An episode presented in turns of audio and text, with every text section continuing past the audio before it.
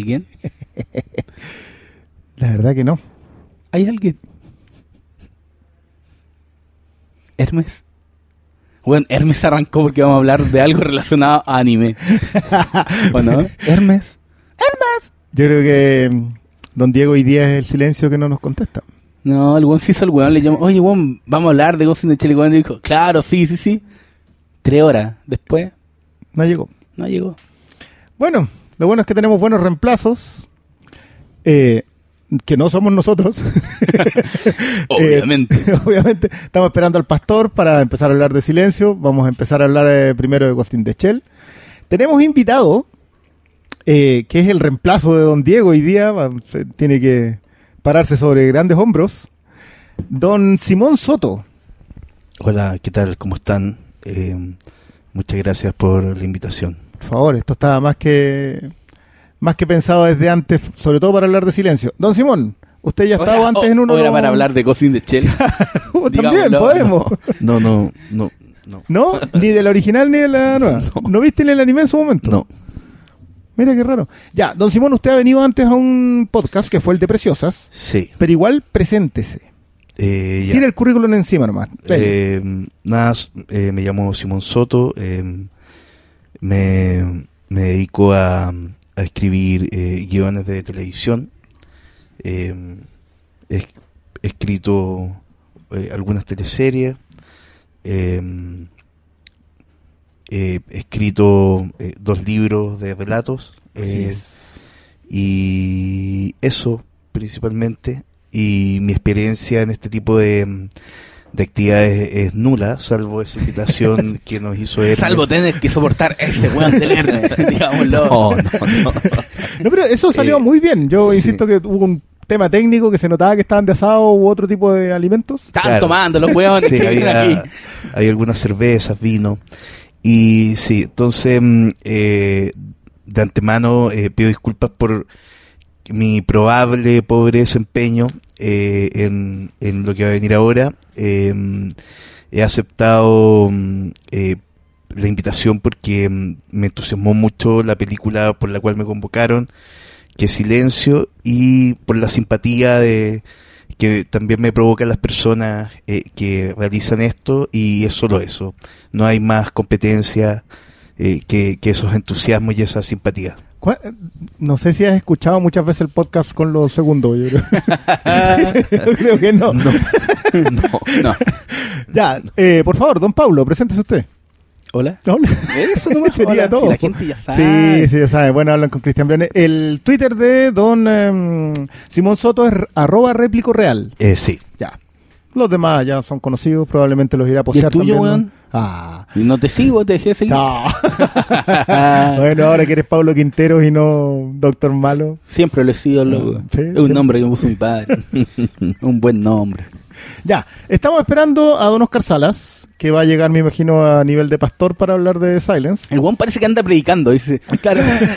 Está ya Silence en Fílmico, vengan para acá. Sí. Baratu, que- baratu. Bueno, hablamos un ratito de Ghost in the Shell, nos tiramos con, a conversar por encima de Silence y, eh, y después sí, pastor. fin- hablemos, hablemos un poquito de Ghost in, in the Shell. Ya. La nueva adaptación de...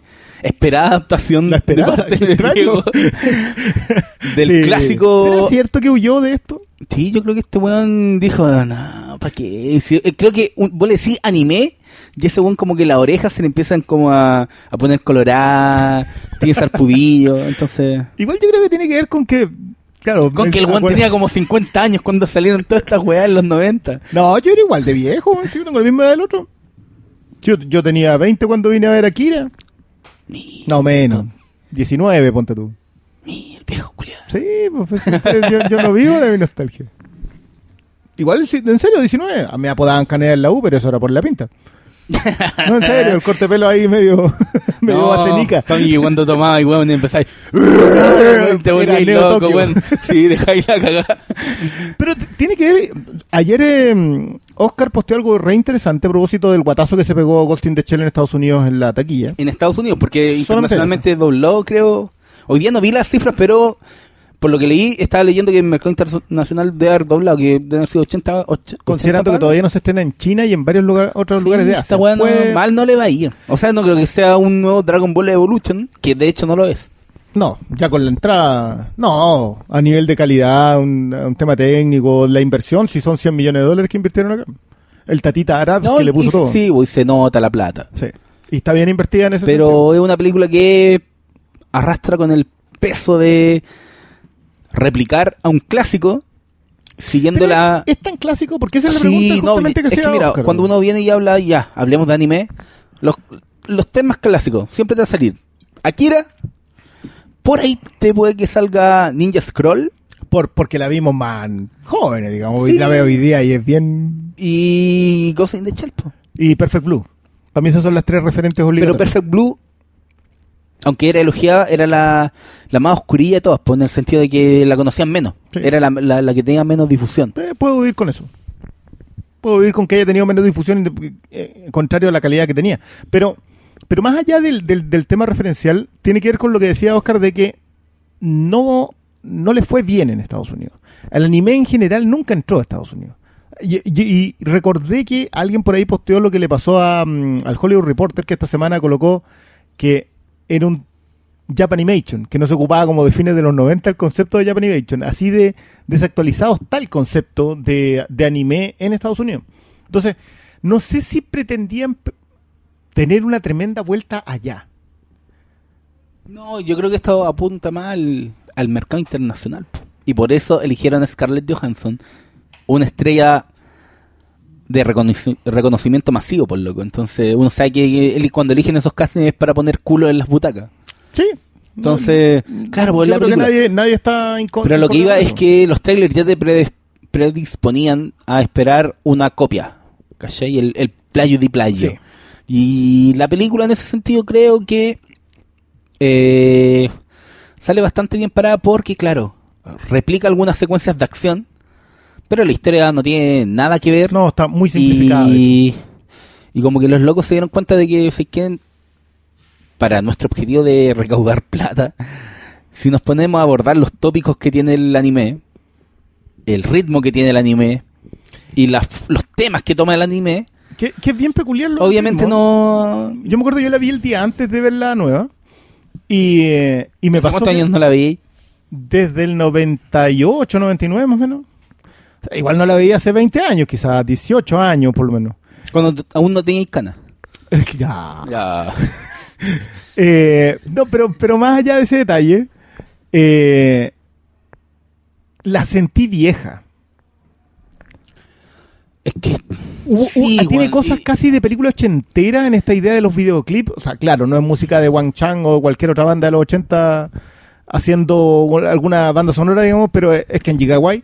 Y funciona súper bien, pero aún así tiene, tiene unas bajadas de ritmo con eso que son muy peculiares, digamos. No, no, no, logra sobrevivir el paso del tiempo. Y es una película demasiado contemplativa para el espectador que seguía con, no sé, pues yo me recordaba, oye, igual tenía buena secuencia de acción al final, pero cuando la, la veis de nuevo, yo no la veía tan bien hace del 98 de haber sido, cuando, yo la vi en VHS, ¿Cuándo, cuándo lo vimos? Cuando lo vimos todos esos Entonces- VHS Japanimation. Claro, pues entonces era como, no me acordaba que era tan lenta. Y me sorprende que a mí me haya gustado en esa época cuando yo era, bueno, igual yo tenía como 13 años, por Es que, loco, es que yo creo que el factor estético nos voló la cabeza a todos. Yo, yo eso es lo que, lo que hablaba, que para mí son tres tópicos que agarra Ghost in the Shell que son súper claros.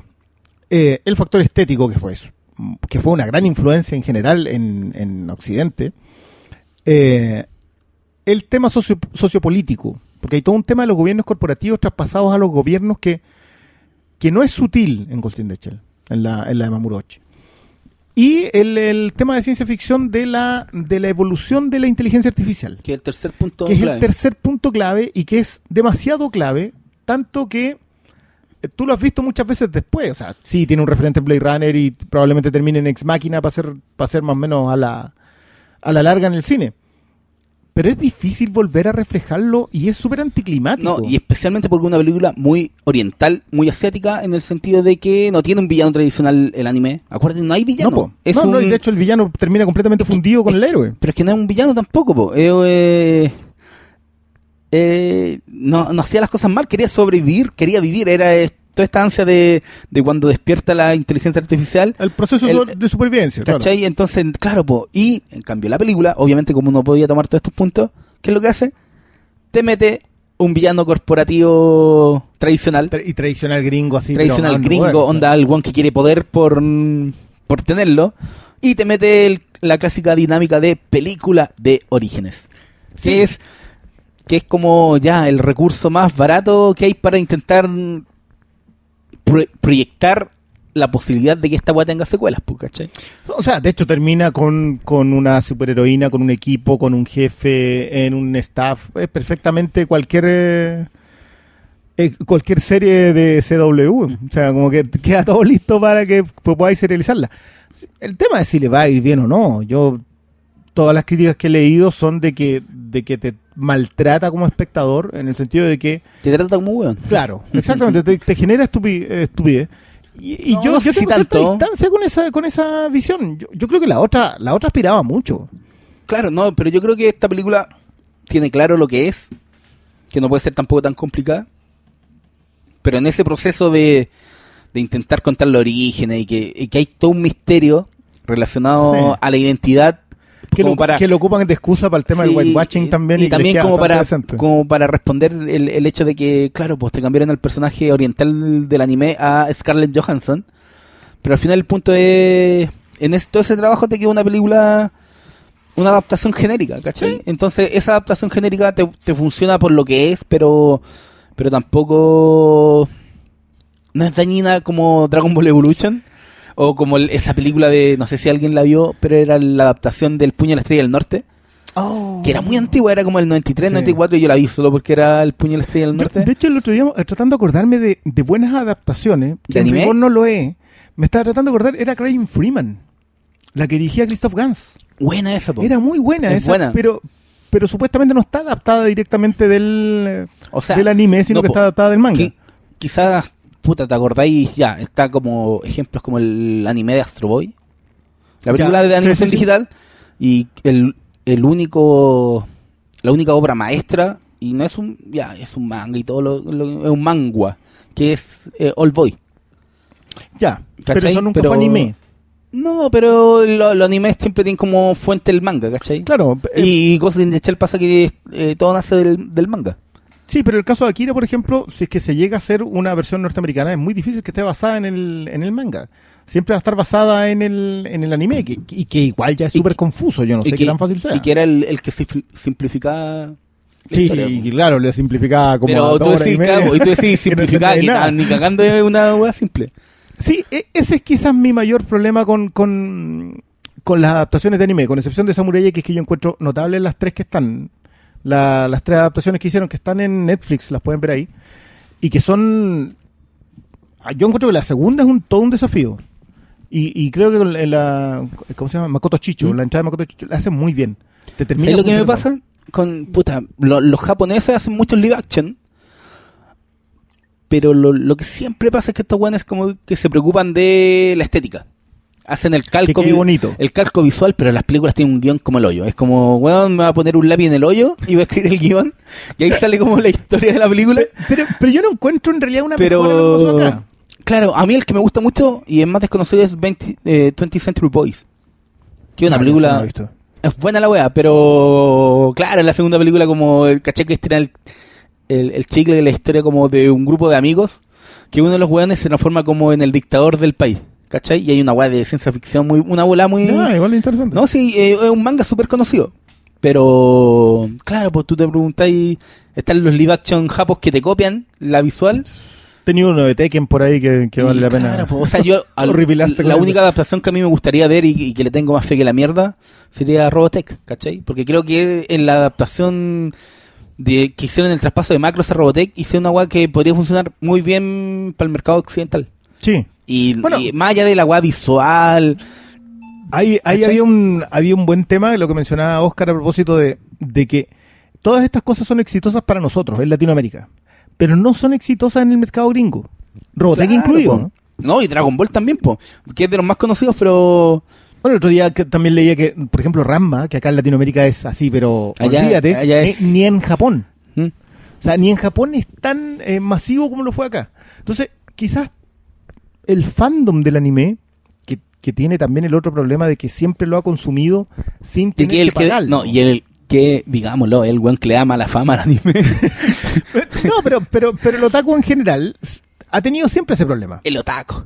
Porque el consumo en Latinoamérica nunca ha sido directo. Si nadie puede consumir el- la- las cuestiones que sacan en Japón, con los precios que lo sacan en Japón, en Estados Unidos lo editan solo con subtítulos en inglés, nadie puede en realidad estarlos comprando. Entonces todas las compras son en formatos alternativos. No, y más allá de eso, igual somos hijos del doblaje mexicano que reinterpretaba muchas cosas Oh. y le daba una gracia fenomenal. No sé, pues bueno, en Mikami tenía diálogo en la raja, igual- en la misma Renma, ¿cachai? Cuando tenía el, Ranma, el- personaje del maestro del Japosai, weón, y los diálogos eran chistosísimos y había guas que seguro. No eran iguales en la japonesa. Y, y pasa mucho, no sé, por el mejor ej- ejemplo que también pasa con el doblaje mexicano en Los Simpsons, pues, ¿cachai? Sí. Entonces, claro, pues nosotros estamos pasados por ese sedazo que no. Que. que lo adaptó a nuestra cultura. Aunque seamos, no sé, pues mexicanos, igual hay, hay un nexo en común. Bueno, yo ahí tengo todo un tema con, con lo de con esta polémica del whitewashing, de la, de la, del cambio de raza y de convertirla a ella en una blanca. Que, bueno, de partida yo siempre he entendido que el anime ha pretendido hacer eso. Son muy pocos los animes que se identifican realmente estéticamente con Japón. Quizás lo más cercano puede ser, qué sé yo, eh, eh, Estéticamente, Akira. estéticamente Ay, porque eran, eran orientales todos, ¿cachai? Claro, pero aún así tenían ojitos grandes. ¿Te acordáis de Samurai X? Era como No, pues, un weón que- pelirrojo, weón. Después Dragon Ball están los, bueno, igual eran extraterrestres, pero puta, Sí, pero igual terminan convirtiéndose en rubio. en rubios, ¿cachai? Entonces, o los mismos caballeros zodiacos, po. entonces, como que había uno, ya, que era el, el caballero cisne, eh, la mamá, eh, can- eh, el papá japonés, una wea así, y el buen era rubio, entonces siempre no, están como esos... Evangelion que metían una alemana, ¿cachai? O sea, sí, yo, yo como que me, me preocupó poco eso y de alguna manera también siento que, que ese tema de ampliarle los ojos, de hacerlo con una cierta estética, igual una identificación latinoamericana con eso. Por eso también entró tan fuerte acá. Entonces, hoy día, cuando la gente dice, no, es que Ghost in the Shell la original era, te funcionaba mejor, igual las vimos hace 20 años, yo insisto, Claro, no creo que las entendiéramos tanto. O sea, la, la- cómo analizamos hoy día Ghost in the Shell la original no tiene nada que ver con cómo lo que, lo que nos pasó en su momento. Sí, como la... Pero, puta, no sé, pues es, la- es lo que pasa con este tipo de adap- adaptaciones que... que son genéricas en el sentido de simplificar todo. po. No, no, no, sé, de, de que está claro que la del 2017 es genérica, eso yo creo que no cabe duda. o No, sea, y, es una y- adaptación... y- y para aprove- aprovechar también un poco de del, de que estamos hablando con Cindy Shell y hay otro estreno, no sé, pues estaban los Power Rangers en el cine que también sufren la misma Pero los Power Rangers ya, ya son, ya vienen decayendo de un género japonés. sí, po, pero y, y lo pasaron por por por un sedazo para hacerlo gringo ¿cachai? Y para esta nueva versión ya obviamente lo, lo tuvieron que ac- actualizar a las nuevas a las nuevas generaciones con un lo, volviéndola más millennial pero la wea al final tiene re poco de los Power Rangers que conocíamos la wea no es mala pero o sea es mala pero no tan mala como podría haber sido los diseños son como los hoyos funciona un poco el equipo pero en esta adaptación al final es como ble ¿cachai? ¿para qué? mira quién llegó Hola, ¿qué tal? Está, está bien por- desordenadito este... Por favor, continúe. Adelante, no, no se interrumpa por un... Te estábamos citando, de hecho. Estábamos hablando ¿En del tema del, del no éxito de... mm, ¿De Ghost in the Shell? No, en general del anime en, en Estados Unidos. Ah, no. Bueno, es igual la historia antigua, digamos. En general hay un mito bien grande porque hay un montón de, de adaptaciones, me estaba haciendo memoria el otro día, que acá nos parecen gigantescas y nunca tuvieron éxito en Estados Unidos. Es una cultura bien rara.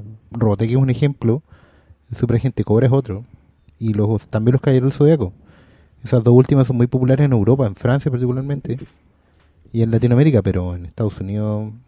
Es que en Estados Unidos se dieron muchas series por, por el tema que tenían ellos de los Saturday Mornings y que te dan horas de programación infantil y mucha envasada y, Y mucha producción local también. Pues no También, olvidemos que entonces hay- era la época de oro para Warner, para Disney y, ¿no? y, y y, otras. Hanna Barbera y, O sea, y estoy hablando de otras productoras como Sambo, que hacía los la- las historias de Hasbro, ¿cachai? Eh, las de Marvel o también. Filmation. pues. Filmation, que es más antigua, pero, pero igual, ¿cachai? O sea, eh, son productoras que la misma casa Dick, eh, otras más, que hacían un montón de series que tenían relativo éxito, o sea, éxito que te exhibieran, digamos, ¿cachai? Y que algún niño se acordara, pero fuera de ser de nicho, es totalmente de nicho. Y de hecho, el, el anime que se edita en Estados Unidos se edita mucho, pero son productoras menores dedicadas solo al género y que editan todo en, en ediciones de poco tiraje, Caras. Porque incluso y esa, y esa es la weá, pues, al final Ghost in the Shell es como el primer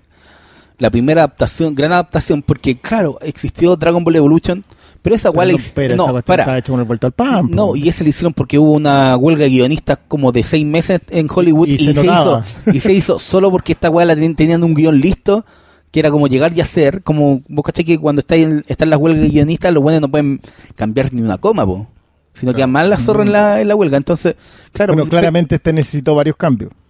Bueno, en esa época, vos caché que era tanta la weá que están haciendo Transformers 2, eh, Revenge of the Fallen, y la weá metió mano Michael Bay en el guion. Y ahí te das cuenta, claro, por eso esa weá es tan mala. No, yo creo que hay Pero no, el punto es que ya esta es como la primera gran adaptación y... Hay otra. En rigor debería ser los Transformers porque, porque sí está adaptado a una animación, digamos. Pero, era un cartoon gringo, po. claro, estaba producido por eh, animadores orientales, digamos, coreanos y japoneses, pero el guion y toda la producción era gringa. Gringa. Los guiones eran gringos. Sí, yo diría que Ghost in the Shell es el primer anime como tal, como anime moderno, conocido, adaptado a, la maquinaria norteamericana. Sí, des- descontando esa basura que se hizo por Fox, pero... Claro que al final de Dragon Ball eso lo único que tenía era como la marca, ¿no? ¿Cachai? No, no estaba, no adaptaba ni guion, ni mitología, ni nada. pues, o sea, tomaba los personajes y podrían haber hecho cualquier cosa. Y bueno, hicieron cualquier cosa. Bueno, a mí, por ejemplo, lo del Super Agente Cobra, ahí yo creo que habría un gran desafío. Porque si llegasen a hacerlo, ¿alguien puede decir ¿Vos que ahí hay que- Weight Watching? ¿vos- ¿Tú caché que esa weá está anunciada? Super Agente Cobra. ¿Y tú caché que la va a hacer? ¿Quién tiene los derechos? Alexandre Allá. El one de... Con capitales franceses. Sí, po. Sí, po. Que Ah, o sea, es, es siempre el factor europeo. Porque la- yo me acordaba de. Ryan Freeman que era de Christoph Gans. Claro, también puede ser. También puede ser. Pero, Pero esa era más menor. po. claro, pero al final sigue siendo una película. No, es igual acá hay 100 millones, hay 100 millones Claro, de dólares. a la, lanzamiento a la actriz más famosa del mundo. Ahora, yo no sé si hablaron del factor Aviarada igual. No, te, te lo dejamos. Aviarada es un señor israelí que partió, Un viejo culiado, dilo con todas sus palabras. partió haciendo juguete y terminó como Dueño de Marvel. fundando Marvel, que en realidad ya no es dueño, pero él, él era la parte juguetera de Marvel. Cuando Marvel quebró, él estaba ahí metido. Eh, dentro de Toy Biz, que fue la empresa de juguetes que compró Marvel. Pero Aviarat tiene como el, la medalla de haber creado el universo cinematográfico Marvel. Porque fue uno de los primeros que, aliado con, trabajando con Stan Lee, eh, que lo apoyaba con el background de los personajes y eh, trató de adaptar personajes Marvel a la pantalla. Y ha estado siempre metido en eso. Si no me equivoco, incluso, aquí me puedo estar cargando, porque creo que Aviarad está hasta metido en la producción de los Cuerpos Fantásticos de Roger Corman. Tenía, tenía un tema ahí con, no de, de poner plata, sino de poner la firma, ¿no? como dueño de las marcas, ¿cachai? Pero Aviarad, no sé, pues nos, nos dio Blade, eh, nos dio... Nos dio cosas como Blade y Spider-Man. Y también nos dio cosas como Los Cuatro Fantásticos. Y creo que está, estuvo también en los X-Men. Y los X-Men también. los X-Men. Entonces, eh, él tiene una manera, ya a esta altura es curioso porque es antigua de ver la franquicia. Y cuando uno ve in the Shell se nota. Yo cuando vi su crédito entendí muchas cosas. Y, también entiendo la, la, entre comillas, mala crítica al- a, la película de que es un poco tonta, simplona, pero es que en realidad eso es lo que busca. Busca tomar una historia de ciencia ficción como Ghost in the Shell, una marca que es medianamente conocida, y convertirla en un equipo de superhéroes. ¿Cachai? Y la lógica es esa. Esta es una película de origen de una superheroína que tiene un poder, digamos, el que queráis definirlo, Y nada, ella define su origen a partir de su identidad y de cómo va a enfrentar el resto de, su vida asumiendo eso, con un grupo de amigos que la apoyan. ¿Cachai? Es una lógica súper antigua a esta Y altura. olvidándose porque todo lo, de todo lo- el contexto filosófico. Sí, aunque yo igual insisto, creo, y, y voy a como argumentar eso, que creo que es una decisión correcta al fin y al cabo. Creo que es old school a esta altura, porque tiene 20, 30 años de antigüedad. Pero mm, creo que es una decisión lógica. Yo creo que, Sí, pues no, no podía ser. No podía abordar esos mismos temas. exacto, hay muchas cosas que en Ghost in the Shell original del 90 y algo eran, eran de vanguardia, pero que hoy en día están respondidas. O sea, tú veis Westworld, tú veis eh, cualquier eh, literatura y, y series de Black Mirror, y un montón de estas preguntas que estaban en el anime ya están respondidas. Hay un montón de, de incluso estéticas y cosas que ya están superadas. La estética, de hecho, se la comió Los Hollywood. temas Total. nunca están superados. Están Siempre superados está la visión del no- autor que le puede dar un giro. Pero no podía No, pero no abordarlos de, la, de la forma en que estaba abordar el original. O sea, no, de- pues, yo, no, no, eh, yo lo digo que nunca lo pueden, lo pueden abordar por los, por, por el ritmo, ¿cachai? Pero temáticamente no, yo no veo problema en si al final la wea es que se dieron cuenta que tampoco esa le iba a rendir en plata y tenemos lo que tenemos ahora. Es que, es para mí está el tema. O sea, la apuesta de Arad es. Eh, no va a dar Lucas meterse por este lado, que era el lado original. Entonces metámonos por el otro lado que sí da Lucas. Ahora, la apuesta fue arriesgada porque te metiste contra La Bella y la Bestia. Claro. O sea, la época de, de estreno fue complicada. Ahora yo de verdad no vi venir lo de. mm, ¿Cómo se llama? ¿Boss Baby? Boss Baby, la zorra, Yo no la vi Boss. Baby. No Yo la vi. Boss Baby es buena. Sí, porque digamos, no sé si le contaron a la gente, pero Boss Baby quedó primera en la taquilla norteamericana. eh, se estrenaba esta semana en Estados Unidos y dejó a Ghost in the Shell en un muy incómodo tercer lugar, tercer lugar, con la mitad de la recaudación que hizo la misma, por ejemplo, Power Rangers en, la semana anterior. Y eso ya la deja como un fracaso de taquilla porque con el ritmo que están la- las películas hoy en día no es posible mucho recuperarse de segunda o tercera semana. Es Pero así de drástico. Tu lógica se está olvidando del mercado internacional. Pero ya que- no hablemos pero de plata pero porque igual estamos hablando no le de estamos hablando de in the Shell, yo creo que hay que hablar de la otra película. Ya. Así que tanto más hablar de esta wea. De esta Sí, wea yo- que vale yo, callampa, yo loco. creo que yo creo que el único análisis que da No, si de no es mala, pero- no, no, no, ¿qué pero, pero sacar es si- así Sí, tampoco sí, es una tampoco wea genérica, ¿sí? adaptación genérica. Tom-. Tomaron una base, un- una marca y Pero más entregaron un de refrito eso, con orígenes. Yo Chao. creo el concepto de la, del anime exploitation que, que a mí no me desagradaba. O sea, yo creo que la estética de- del anime llevada a la pantalla grande puede darte. No, no, loco, los hologramas de publicidad que usaban acá era una cuestión impresionante. Sí, pero, A mí en general era- la estética pero era más bonito lo- esa misma wea en Blade Runner. Claro, pero en Blade Runner no estaba el la idea del holograma, po. no estaba la idea Ah, del- de no. cuando tú ibas pasando en la calle. No, si acá yo estéticamente creo que no tiene. Claro, si hubiese sido hay- original. hay- hay momentos en que se nota una falta de trabajo, una secuencia de acción o En la del tanque. la del tanque La se del ve. tanque En hay el una- tanque se ve bien CGI, sí, La del tanque va a tener problema después cuando lo vaya en la casa. sobre todo. Sobre todo ahí, porque ahí es donde más sufre el CGI. Pregúntale los que vieron ¿Tú cachai en la de que bueno nos acordamos eh, viendo esa película? de los tanques de araña. No, weón, de, cómo envejeció Matrix Reloaded. La escena de Neo contra los los agentes de Smith la veía Ah, como puta. Pero eso Entonces, es lógico. sí, vos, pero este era como weón 2017 y como que siento que ya está envejecida. Ya, vi- ya, ya, Ya la vieja. ya la veo vieja. envejecida. Nació vieja. Gracias. Benjamin Button. Eh, ya, Despidámonos, vamos se Ah, va. Esto era todo lo esto. de. Sí, sí, no había lo mucho de Ghost in the. Shell. No pretendíamos en realidad hablar tanto de eso.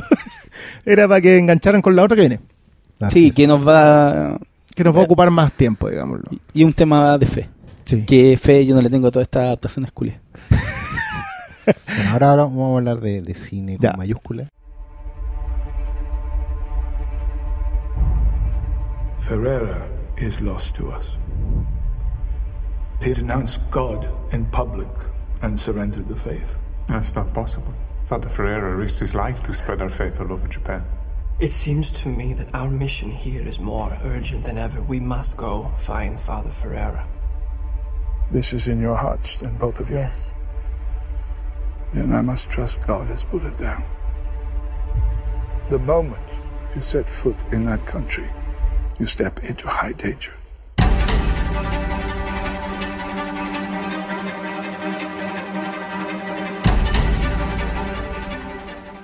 Ahora salúdese con Don Simón, que usted que viene llegando. Sí, bueno, yo me, me presento, me llamo Oscar. no. Eh, nada, pues estábamos muy eh, Mi nombre es Oscar, motivados. represento Estábamos- Maipú. Por lo menos yo muy motivado a estar acá porque mm, de verdad hace tiempo que no había un título que me, me pasara tan por encima, me hablara tanto de, de cine. Y bueno, quiero presentar también a los que no se han enterado que tenemos un invitado especial. Lo anunciamos ya, está completamente Simón. Usted lo está saludando. Que aguantó estoicamente mientras nosotros hablábamos de una mierda de película. ¿Qué tal, Simón? ¿Cómo va? Bien, todo bien. Qué bueno. Eh, ya, pues entremos en materia. Yo quiero que hablemos pronto de, mm, de Ya, pero ¿de qué vamos a hablar? Silencio. La película, la Mm. última película de Martin Scorsese. Una película que lamentablemente fue. Eh, bueno, ni siquiera cuánto habrá estado en cartelera. ¿Y ¿Todavía sigue? Se estrenó hace como dos Acá en semanas. Chile lleva tres semanas, Lleva tres pero semanas. ya está altura Queda está como una copia en espacios premium, sí. Pero mm, pero no, también fue muy vilipendiada en Estados Unidos, encuentro yo. Encuentro que en general la crítica fue súper injusta con esta película. Lo hablábamos con Simón en Sí. una conversa eh, previa a esto. Eh, la verdad, el crítico norteamericano salió indignado a la película, asumiendo que... Y yo creo que podríamos partir de ahí la. Asumiendo su estupidez para no entender una obra maestra. Sí, porque de verdad, o sea, eh, emitir un juicio como que esta es una película pechoña que anda predicando justo para estos tiempos en que el cristianismo Mm. está tan de baja. Sí, que Scorsese está patinando así pesado. Esa ha sido la, la impresión. Hay gente que la compara con la misión, que creo que esto es un lavado de, de imagen del Vaticano, de los jesuitas, y yo creo que nada más lejos de, de- Mm. O sea, no. Puta, es que la weá no tiene prédica, ¿cachai? No, no, no, no te está. De hecho, ni siquiera te habla tanto de. O sea, sí, habla de cristiandad, pero. Pero va más allá, po. Va, va, va la pregunta de, de. de cuestionarse la fe, del. del punto de vista que tiene. que tienen ciertas creencias que.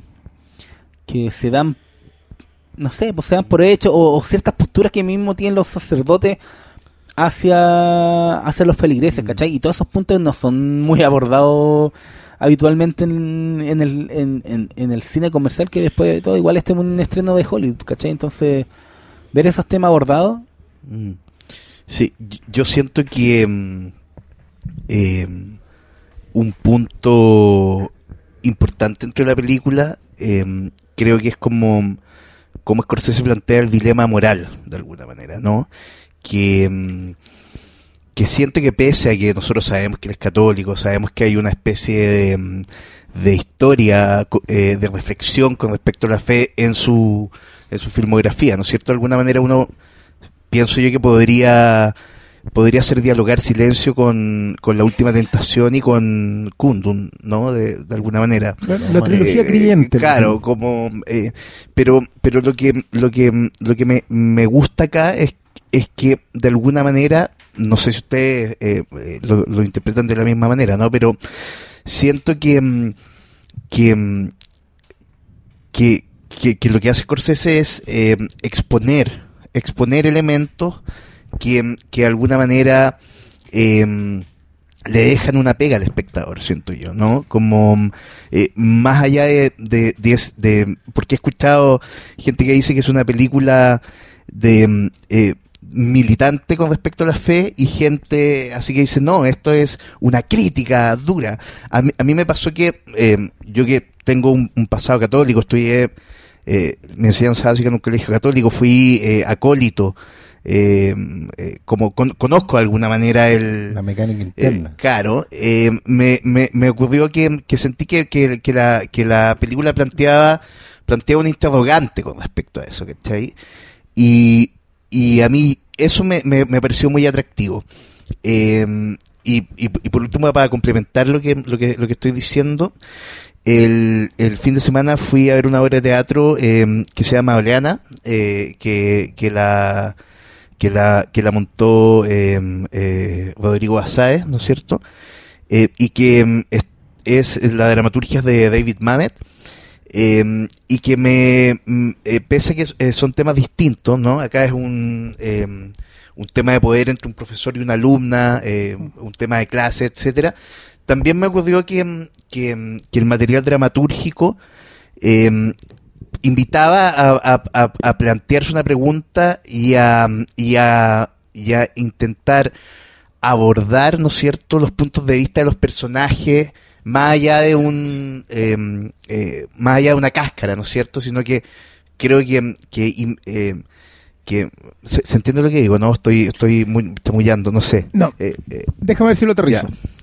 Tu idea en silencio es que, independiente de lo que, de la historia que está contando, Mm. lo que Scorsese hace es acercarse a cada personaje y que exacto. cada personaje te vaya entregando un punto de vista de ese mismo dilema. Exacto. Y yo mm, creo que fue una de las mejores reflexiones que tuve es en el momento, yo no sé si acá vamos a tirarnos al tiro con spoilers, Yo porque, creo que bueno, en realidad la gente que mismo. se va a ver esto, ¿Qué? yo No. espero que la hayan visto, ya no, no. Bueno, le dejamos aquí el segundo para que el, para que, para que Diego haga la no, postproducción. démosle el tiro, no sé, al No, final... O sea, esto no es una película de, de trama, giro y sorpresa, nada por el estilo. Uno puede contar la trama completa y, Mm. y no te va a revelar Ay, nada claro. de la No, y, y- que y- es. y paremos con el huevo, weón. Si te cuentan el final de sexto sentido la película, no se arrui- arruina, ¿cachai? Entonces, No, no, no, es que- paremos con ese miedo alérgico del Sí, para mí, spoiler, que weón. para mí el tema del dilema acá es clave. O sea, yo, yo sí encuentro que el dilema, poniendo el dilema a la apostasía, Mm. el, el- el- la idea de que es algo que te presentan desde el primer momento, de pisar la imagen De Dios, rejurar de tu propia y de, fe. Claro, y de abjurar de tu fe, Digamos, de renegarlo. Paréntesis que apostasía es el acto de abjurar de tu fe. Claro. Ya es un acto por el cual tú dices, ya no creo más en lo que yo creía. Y de, re- y no, y de renegar Y la existencia y la y- posibilidad de que y- eso exista, ¿cachai? Claro, no, y tiene una continuación. Y, y que tiene una figura formal dentro de la iglesia. Sí. Tú, tú puedes ser apóstata eh, y, y dejar de ser. Eh, Dejas de eh, ser bautizado exacto, cristiano. como- ¿cachai? sí, Es algo, es fuerte, eh, wea. es Entonces, incluso claro. más profundo que el abjurar. El abjurar es Mm. cuando tú reniegas. Pero el acto de apostasía, en el caso de silencio, es eh, cuando ellos dedican su, su tiempo posterior Mm. en buscar símbolos de fe para negar su entrada en Japón. O sea, ellos combaten la fe que Mm. antes eh, profesaban. No, y- Ese es el acto de apostasía como tal. Y tiene el, el- también el elemento de decir que lo que yo creía está equivocado y no Exacto. existe, ¿cachai? Exacto. Es, Y predicarlo. eh, eh, es- Mm. es renegar todo lo que... No solo de discurso, Sí. sino también de A- creencia, A, ¿cachai? a- a mí me pasó, me, me pasó que el tiempo fílmico de la película, el, el trabajo de las tomas, etcétera, ¿no? Como la mise en escena misma, eh, estaba al servicio de, de, de, de- de transitar ahí, ¿no? De, de, adentrarse, de adentrarse en el dilema, ¿no? Como, por, e- por eso la, lo- la comparaba con lo, con lo que ocurre en, Que en, algo en- que- en que- esta obra de Mamet, ¿no? creo que Que- Mamet lo tiene mucho. Sí, que de, alguna manera em, es como una cuestión en, en 360 grados, ¿no? Que tú, tú podías observar y, y, y so- sobre todo es muy interesante cuando a- a- em, como eh, me, me, me ocurrió mucho con ese eh, intérprete em, que, que es ese personaje que le asignan a, a- al, al sacerdote este, A Rodríguez. a Rodríguez. eh, como que claro, al, al comienzo con, es- con esas suertes de tortura con la que inicia, con la que arranca la película, que son esas quemazones con agua, etcétera. eh, cuando uno ve el, el, de alguna manera lo que el- la intención que había detrás del- de, la, de la misión eh, eh, de prédica, eh, también entendí el punto de vista de, lo- de, de los japoneses de alguna manera, ¿no? Eh, eh, hay, ahí eh, para mí como, hay uno de los está nudos de este detrás y- asunto. Y, Es que claro, no, no hay villanos en esta película. No, exacto. O sea, sí, sí lo hay, pero en el sentido... No, en el sentido... tienen razón. No en el sentido clásico, es que es un choque de, eh, es un choque Un de creencias y de, y de puntos. Y hay, hay secuencias clave, no sé, pues cuando se toman eh, Rodríguez con, con su maestro, Con Ferreira. con Ferreira, le dice, loco, Dejen- déjenme aterrizar la- para quienes vienen como entrando o, los que no, no la van a ver todavía, digamos. Esta es la historia de dos eh, sacerdotes jesuitas, que son el Andrew Garfield y el Adam. Driver, portugueses, Rodríguez y Garupe. Ellos dos van de misión a Japón y tienen la intención, aparte de su, de su acto de, de ser misioneros, de encontrar a un anterior maestro de ellos que del que no se tiene mayor información y que la información que se tiene es que se habría apartado del camino de la cristiandad. Ojo que acá hay un detalle, nunca se definen ellos como católicos. Mm. Durante toda la película ellos se definen como cristianos.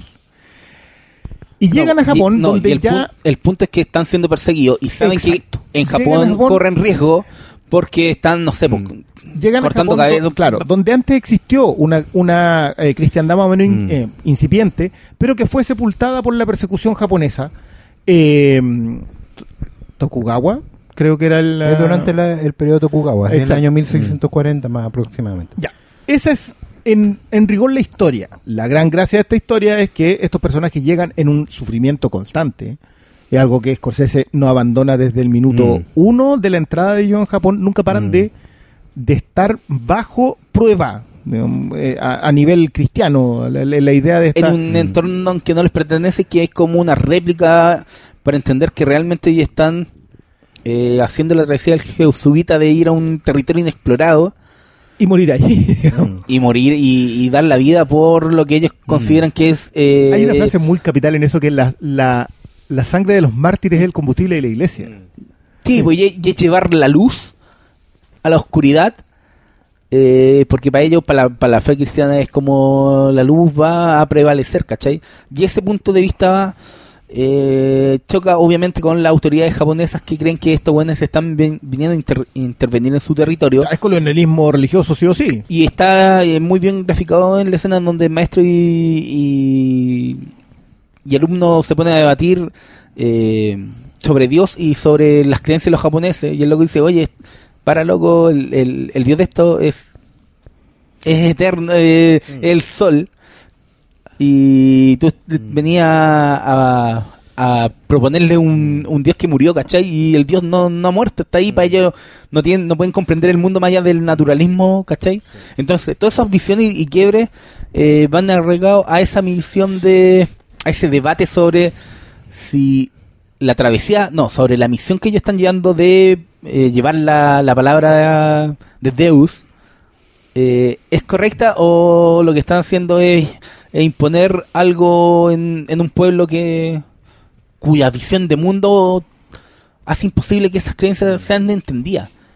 Y que, lo- y, y- y que lo- los cristianos que ellos han logrado adoptar están eh, creyendo en un cuento de hadas por la promesa de un paraíso que ellos nunca vieron como algo posible bajo su visión donde el aquí y el ahora es lo que importa. Sí, dale. No, por favor. Yo, yo tengo todo un tema con eso. Yo, igual, eh, es súper extraño para mí ver a católicos eh, proselitistas. Catolicismo en general no es proselitista por, por disposición. Ellos, le- el misionero dejó de existir hace bastante tiempo y, y claro, los jesuitas eran Porque conquistaron el mundo. básicamente. Y ellos iban a, a dar la palabra, pero paraban en un momento y mantenían la iglesia que tenían. Pero no intentaban nunca convencer a nadie. O sea, creo que hay un diálogo que tiene justamente con este personaje, el traductor, en que el traductor le dice, ustedes no están buscando nada en nosotros.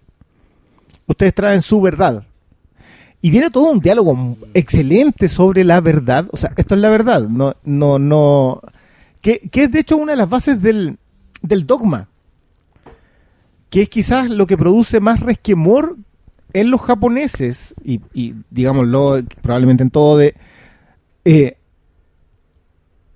frente a la iglesia que acá no está completamente arreglado porque me imagino que por el, el tiempo eh, la iglesia no es lo que conocemos hoy día no es tan estática todavía estaba más activa porque se estaban descubriendo nuevos nuevos mundos literalmente y había gente que ellos pretendían que fuese cristiano ahora uno después hace una- un, cierto seguimiento histórico y literalmente los japoneses extinguieron el cristianismo en Japón. Tokugawa sí lo logró, digamos. Lo que pasa es que hay un contexto histórico que, que yo igual estuve averiguando un poquito más y profundizando porque hay, un, hay una conversa que es muy importante ahí, la que tú nombraste con el traductor y lo que estaban también hablando con el, el padre Ferreira con su, con su discípulo, que es el contexto histórico-político de la época, para darle la idea. En, en, esa, en ese momento, eh, de partida, el cristianismo era uno solo. No había estado todavía el cisma luterano y todo. Entonces, eh, las herejías, digamos, no estaban en boga y la fuerza católica era una sola. Y era muy potente en ese sentido. Portugal, al igual que España, era una de las potencias mundiales. Y obviamente estaba la, la vocación y las ganas de llevar la palabra a todo el mundo. Y eso tenía dos lecturas. Una religiosa, evidentemente, y otra muy política. ¿Cachai? Tú cuando conquistabas ahí, con la fe conquistada y culturalmente. Fue lo que pasó en América, fue lo que lo que se extendió muy fuerte en, en toda Europa Y lo que intentaron nos hacer hizo- con las cruzadas. po, y lo que, weón. claro, y lo que los hizo chocar con el Islam. Sí, y de alguna manera es, un, es, una, es una forma de lenguaje, ¿no? Como mm, es una forma de, de entender el diálogo del mundo, la fe en, es, en, es, en, e- en, en esos periodos, ¿cachai? Y, y, y ahí como que la película también tiene, mm, tiene siento yo, em, otro... mm, otro punto de vista que, que es muy valioso en términos de, de reflexión, ¿no? Eh, que presenta un mundo que, que en verdad yo creo que, mm, que hoy es, eh, es medio de perogrullo lo que voy a decir, ¿no? Pero, pero siento que, mm, que le plantea al espectador un mundo que, mm, que, que es imposible de concebir hoy, ¿no? Como, ha- haciendo una metáfora media charcha, es como eh, los cabros que nacieron con internet versus los que alcanzamos a vivir sin internet, ¿cachai? Son, son mundos totalmente distintos, maneras de pensar, de, de hablar, weón, de escribir, ¿no? Eh, y, y creo que el, que el, que el, que el, que el, el imaginario de mundo que plantea Scorsese en silencio también tiene que ver con eso de alguna manera, ¿no? Que hoy, eh, esto lo decía eh, un, un teórico literario muy importante que se llama Harold Bloom, que él decía que, que hoy el mundo de alguna manera ha perdido, el, el, hombre, la humanidad, ¿no? Ha, ha- perdido como, como mm, los faros que tenía, ¿no? Como los faros en términos políticos, ¿no es cierto? Ya la política ya está desacreditada, la fe está desacreditada, ¿no? Entonces él decía, ¿de, de dónde nos afirmamos hoy de alguna manera, ¿no? Eh, en el capital, ¿no? En la plata. Eh, y claro, Bloom era un poco, decía que, que él sentía que, que de alguna manera esa aposta la tenía el ejercicio de la, de la, de la literatura, ¿no? Como el pensamiento, que de alguna manera también podríamos, eh, el cine yo creo que también podría entrar en esa, tipo de en, lenguaje. en- en El- esa el hecho de dinámica, contar ¿no? historia, yo creo que por ahí va Entonces, Bloom. Mm. claro, entonces eh, me, mm, y, y, eh, le, le contaba a Oscar el otro día que, que eh, cuando yo fui a, a ver la película, la, la sala estaba bastante llena en, en, en San Agustín. Eh, una sala eh, no muy buena, pero eh, era lo que me quedaba más cerca de la casa. No, no te preocupes, le hemos pegado Y- suficiente a y Una sala de mierda, weón. Si te tocó la sala 8, lo lamento por ti.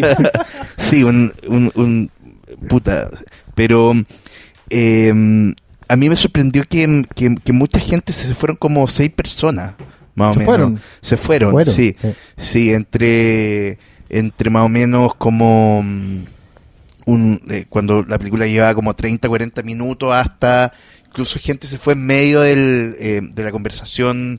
eh, la, gran mayoría de la gente se fue cuando se encuentra Ferreira con, con Rodríguez y conversan. En medio de la conversación se paró mucha gente eh, del cine y, mm, y como medio se notaba que se habían medio apestado. A mí me, me pareció sorprendente, pero también em, pensando en eso después, em, creo que, que ese espectador, que em, probablemente fue a buscar otra cosa, tal vez, ¿no? Se imaginaban como un duelo, no sé, algo físico entre entre entre entre el, el, el- el mentor y el y, y- y- y Rodríguez como un ajuste de cuenta que no fuese desde la palabra O se esperaban algo, no sé, una pelea entre, entre curas con japoneses, con espada y contra cruces y la weá. me- me- me- me ¿Qué es lo que está acostumbrado la gente? Claro, me- la gente me- Pero, entonces- pero no vaya a ver una película de Scorsese a eso. Bueno, quizás. Pero la, vaya la, gente de repente pero- ve la weá que, que puede por horario nomás, pues si tam- también está ese caso. Yo, yo creo que buscaban más la misión. probablemente claro sí o no. Yo creo que también hay mucha gente porque esta película, bueno, tú dices Martin Scorsese, eh, el, el, el señor de Taxi Driver, de Toro Salvaje, y la, pero ojo, la lectura religiosa de Scorsese suele pasarse muy por alto. Uno nunca piensa en Toro Salvaje como la historia de, de- de un Cristo resucitado, Mm. que es lo que de una forma u otra es. ¿Cachai? De hecho, en Toro Salvaje lo colocan muchas veces contra las cuerdas con los brazos en crucifixión. sí. Eh, yo me acuerdo de una película de Scorsese que quizás no es tan buena, Días al Límite, la del, la del enfermero de la ambulancia. Ambulancia Driver. Claro, pero esa, esa película también es- un, es un éxtasis de Santa Teresa así cuático. sí Es una, una, una visión de, de, de- de la divinidad y, y- y heavy. Hay una, le- pero, pero uno siempre se queda como con casino. O sea, con- sí, pues, uno, uno siempre cree, Con la cosa asocia de la a Scorsese mafia. con los gángsters. Claro, Claro. con la cosa de la mafia, la Mm. violencia, como la vida extrema, el, el lobo de Wall Street, si queréis, ¿cachai? Mm. por ponerle una más nueva. Y en ese sentido, claro, hay una visión de Scorsese como alguien súper ateo. Lo que yo encuentro notable Silencio es que esa lectura para el ateo está. Lo que pasa es que, y porque yo la veo con ojos de ateo, digamos, aunque también tengo una formación religiosa previa, yo también fui, yo, de hecho yo estoy acreditado ante la comisión episcopal y esas cosas para enseñar la primera comunión a los niños. Yo tengo el título para enseñarles eso. Eh, pero obviamente la vida me llevó al, al camino, la verdad. Viva el Y- camino de Satán, hermano. ¡Viva! No, lo que- No. Pero, lo, mucho lo ese que me gusta de Silencio es que, siendo él un católico confeso, porque él no renuncia, Scorsese en ningún momento renuncia a su postura, la lleva al extremo. Mm. Te lleva al extremo y lleva al ateísmo al extremo. Y, y lo lleva relacionado a las preguntas clave, porque está lo que nosotros habíamos hablado delante de, de la visión, claro, el choque de culturas, ¿cachai?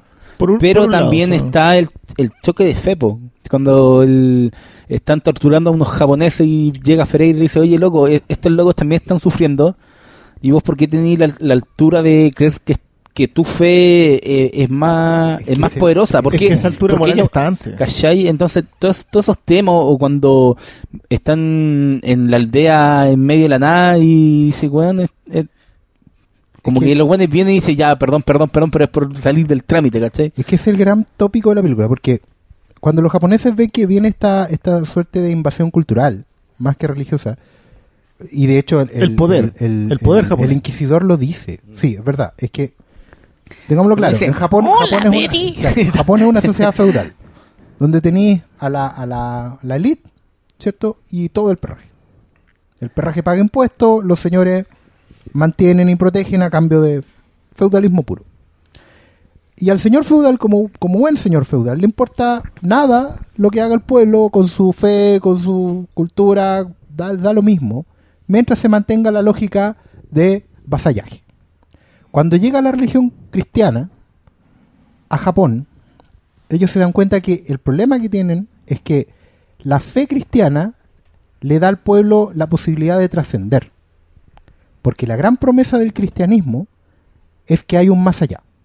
Que no importa cuánto sufras en esta vida, vas a ser premiado en la otra. Y esa weá siempre, ese, ese dogma siempre va a aprender entre los oprimidos. Está diseñado para eso. Es perfecto.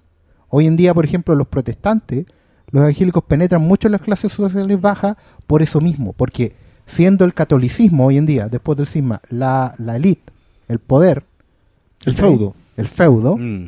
es la religión protestante la que le viene a dar la alternativa. Pero ese es el punto.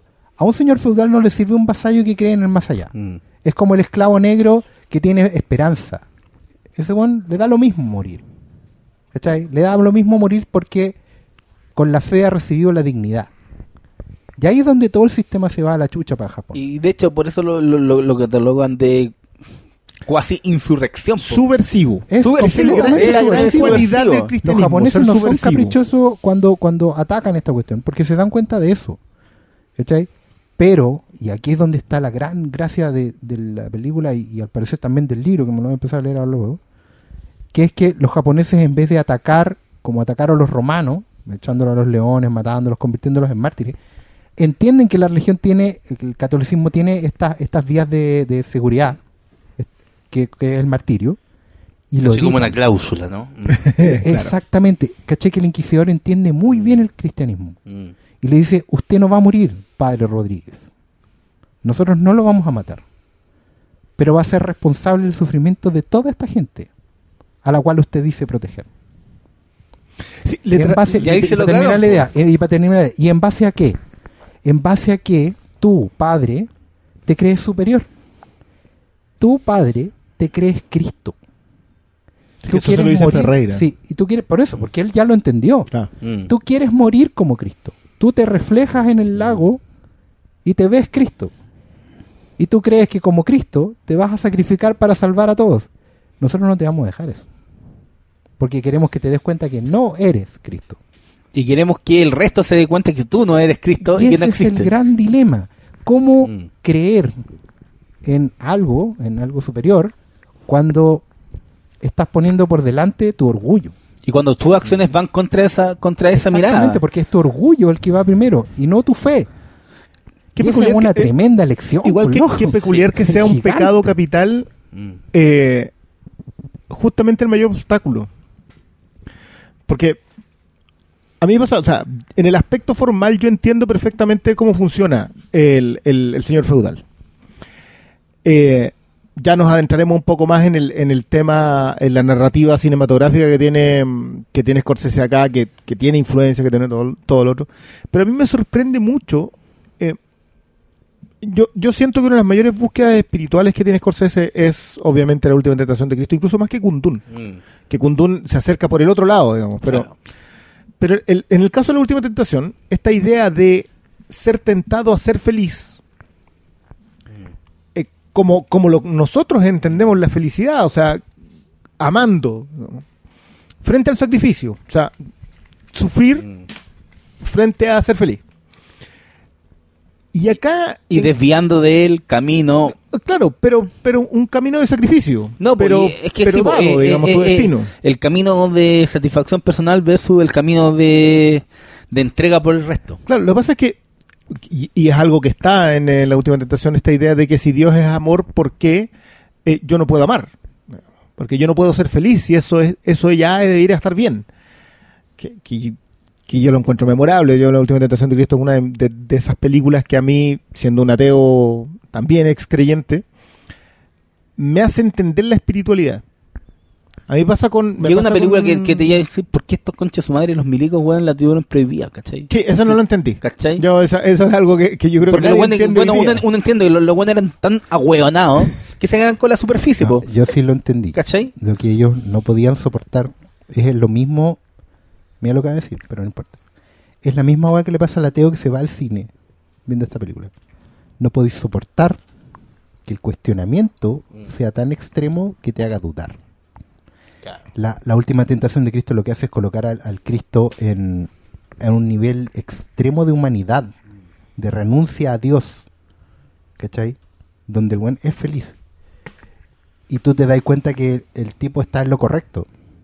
Que Dios, de verdad, si lo amara, lo habría salvado. Y lo habría premiado con lo más hermoso que hay, que es vivir. Y amar. ¿cachai? Y amar. Por supuesto, porque amar es vivir, ¿cachai? Pero tener una vida. ¿Cachai? Y que, y esa es la wea que no vieron los otros, que a pesar de eso, y eso lo hace más héroe todavía, y eso también está en silencio, que con todo eso, y a pesar de eso, el weón es fiel a sí mismo. Y, a pe- y la última Mm. tentación, en el fondo, él al final vuelve. Sí, por supuesto. Sí, cumplir su tarea. Complica, complica, Mm. pero cum- cumple el círculo. Eso lo hace más heroico, ¿cachai? Mm. Porque no era Dios. Sí, el dogma del catolicismo es que Cristo soportó ese martirio porque es hijo de Dios. Pero esta, pero cuando una película te dice que él no necesitaba ser hijo de Dios para hacer el sacrificio máximo, sino que necesitaba ser hombre, esa weá te remueve todo. Pero eso también está acá. ¿eh? También está acá, po. También está acá. Yo, yo, yo encuentro que esa persecución de la espiritualidad, que, que es la segunda capa, yo, yo de verdad creo que Silencio Y tiene... es lo que marca el, el, el- el tercer acto de la película. Sí, para mí hay todo un tema, yo creo que lo marca antes. Mm. Yo, yo creo que esta, esta mirada que describe también Oscar cuando él se ve en el espejo, en la búsqueda del sacrificio, en vez de entender que no es sacrificarte no es morir. Sacrificarte a veces es que el silencio no te conteste. Hay cosas peores que la muerte. Claro, y, y, y bueno, la idea del silencio como, como este sonido ensordecedor, yo leía la anécdota que Scorsese no soportaba, si había un ruido no seguía la escena. Porque, porque necesitaba esa presión, necesitáis ese, esa idea de que no hay nadie escuchando, Mm. que solamente en el silencio encuentras la fe. Que es algo que sí le pasa al personaje de Rodríguez Mm. cuando ya no lo escucha nadie porque él cree que ya que no debiese escucharlo nadie, por primera vez siente eh, Mm. la, la voz. ¿A todo esto, ¿Alguien sabe de quién es la voz? Estuve averiguando y no se sabe. No- no se sabe. Hay No, no aparece ni MDB. No, no, no, aparece, no, no, aparece no, acreditado no, por ningún pero- lado. Y el mismo punto al final es... Oh, sí, William Es que Defoe no. hizo, hizo un universo No, integrado no. que te lo encargo. No, no, pero al final esa misma voz te sirve tanto para pensar que ya, una, una lectura, el guante loco. ¿Cachai? Es la, la lectura más atea que uno puede hacer, el guante loco. Se escucha a sí mismo. Se escucha a sí mismo. Y la otra lectura también que el cole flecha le, lo está yendo por el camino del renuncio. Es que para mí, pa' mí hay Y no ese- es una sola lectura, y eso es lo bonito. ¿cachai? Es que esa es una de las mayores gracias. Yo siento que, y que para mí es la clave de que la película y bueno y el libro se llamase así, la idea de este silencio ensordecedor, que, que él lo tiene, o sea, cada vez que, que está rezando, incluso si se habla el mismo de vuelta, ese análisis, esa, esa conciencia, esa, esa comunión, no, tú no la puedes tener con algo que no sabes si está, porque no, nunca puedes apreciarlo. Solamente lo puedes tener cuando ya diste la vuelta. Entonces, por ese lado, que es la otra lectura, que es la lectura eh, espiritual, que, que- que yo siento que en general todos los que ya dimos la... abandonamos, digamos, todavía nos queda un, cierta, un cierto entendimiento por lo espiritual, no así por la religión como tal. Claro, la Claro, estructura la son cosas distintas, ¿ah? Sí. Eh, yo creo. Sí. O sea, están... Sí, yo, yo lo que... eh, yo que... Bueno, el, el dolor es algo muy importante en la, en, la fe cristiana, ¿no? Como... eh, particularmente en la católica. Y, y yo creo que... mm, que Dios le habla cuando... eh, cuando ya no queda nada, o sea, cuando él mm, lo, lo lleva hasta el último, hasta el último lugar, eh, antes de antes de hablar. Lo recoge solo cuando ya no puede soportar el dolor. Cuando ya no hay más dolor de- después. creo, que, creo que hay una línea en que se lo dice Eh, tal cual. mm. Estuve sufriendo contigo. Claro. Eh, sí. Es algo que dice Santo Tomás de Aquino, ¿no? Como que es como mm, eh, eh, eh, la manera de enfrentar el dolor es abrazarlo, ¿no? Eh, creo que también hay una interpretación, una interpretación desde ahí, Sí. ¿no? Como La idea de que, él, de que él siga haciendo todo lo que sigue haciendo. Exacto, ¿cachai? O sea, mm, mm. y me, me, me ocurre algo que mm, no sé si porque lo quiero leer así o simplemente, no, no sé qué es, ¿no? Pero eh, incluso eh, hay un entendimiento intelectual, yo creo, sobre todo eh, eh, queda de manifiesto en, en, en Ferreira, ¿no? Ferreira, el Sí. apellido, ¿no? Eh, que comprende, ¿no? Cuando eh, la parte que citabas tú, ¿no? Dice, esta gente eh, entiende la dinámica de la vida a través de lo concreto, ¿no? El Dios eh, es el sol, ¿no? Como es otra, otro modo de leer, de, de, de- es otra filosofía, ¿no? Eh, él entiende intelectualmente eh, siempre habrá un mañana, siempre va a salir. Eh, y toda y toda la y todo y todos lo- lo- los orificios que tiene que tiene la fe la militancia de la fe que, que, que tienen ellos no pero aún así creo yo ¿ah?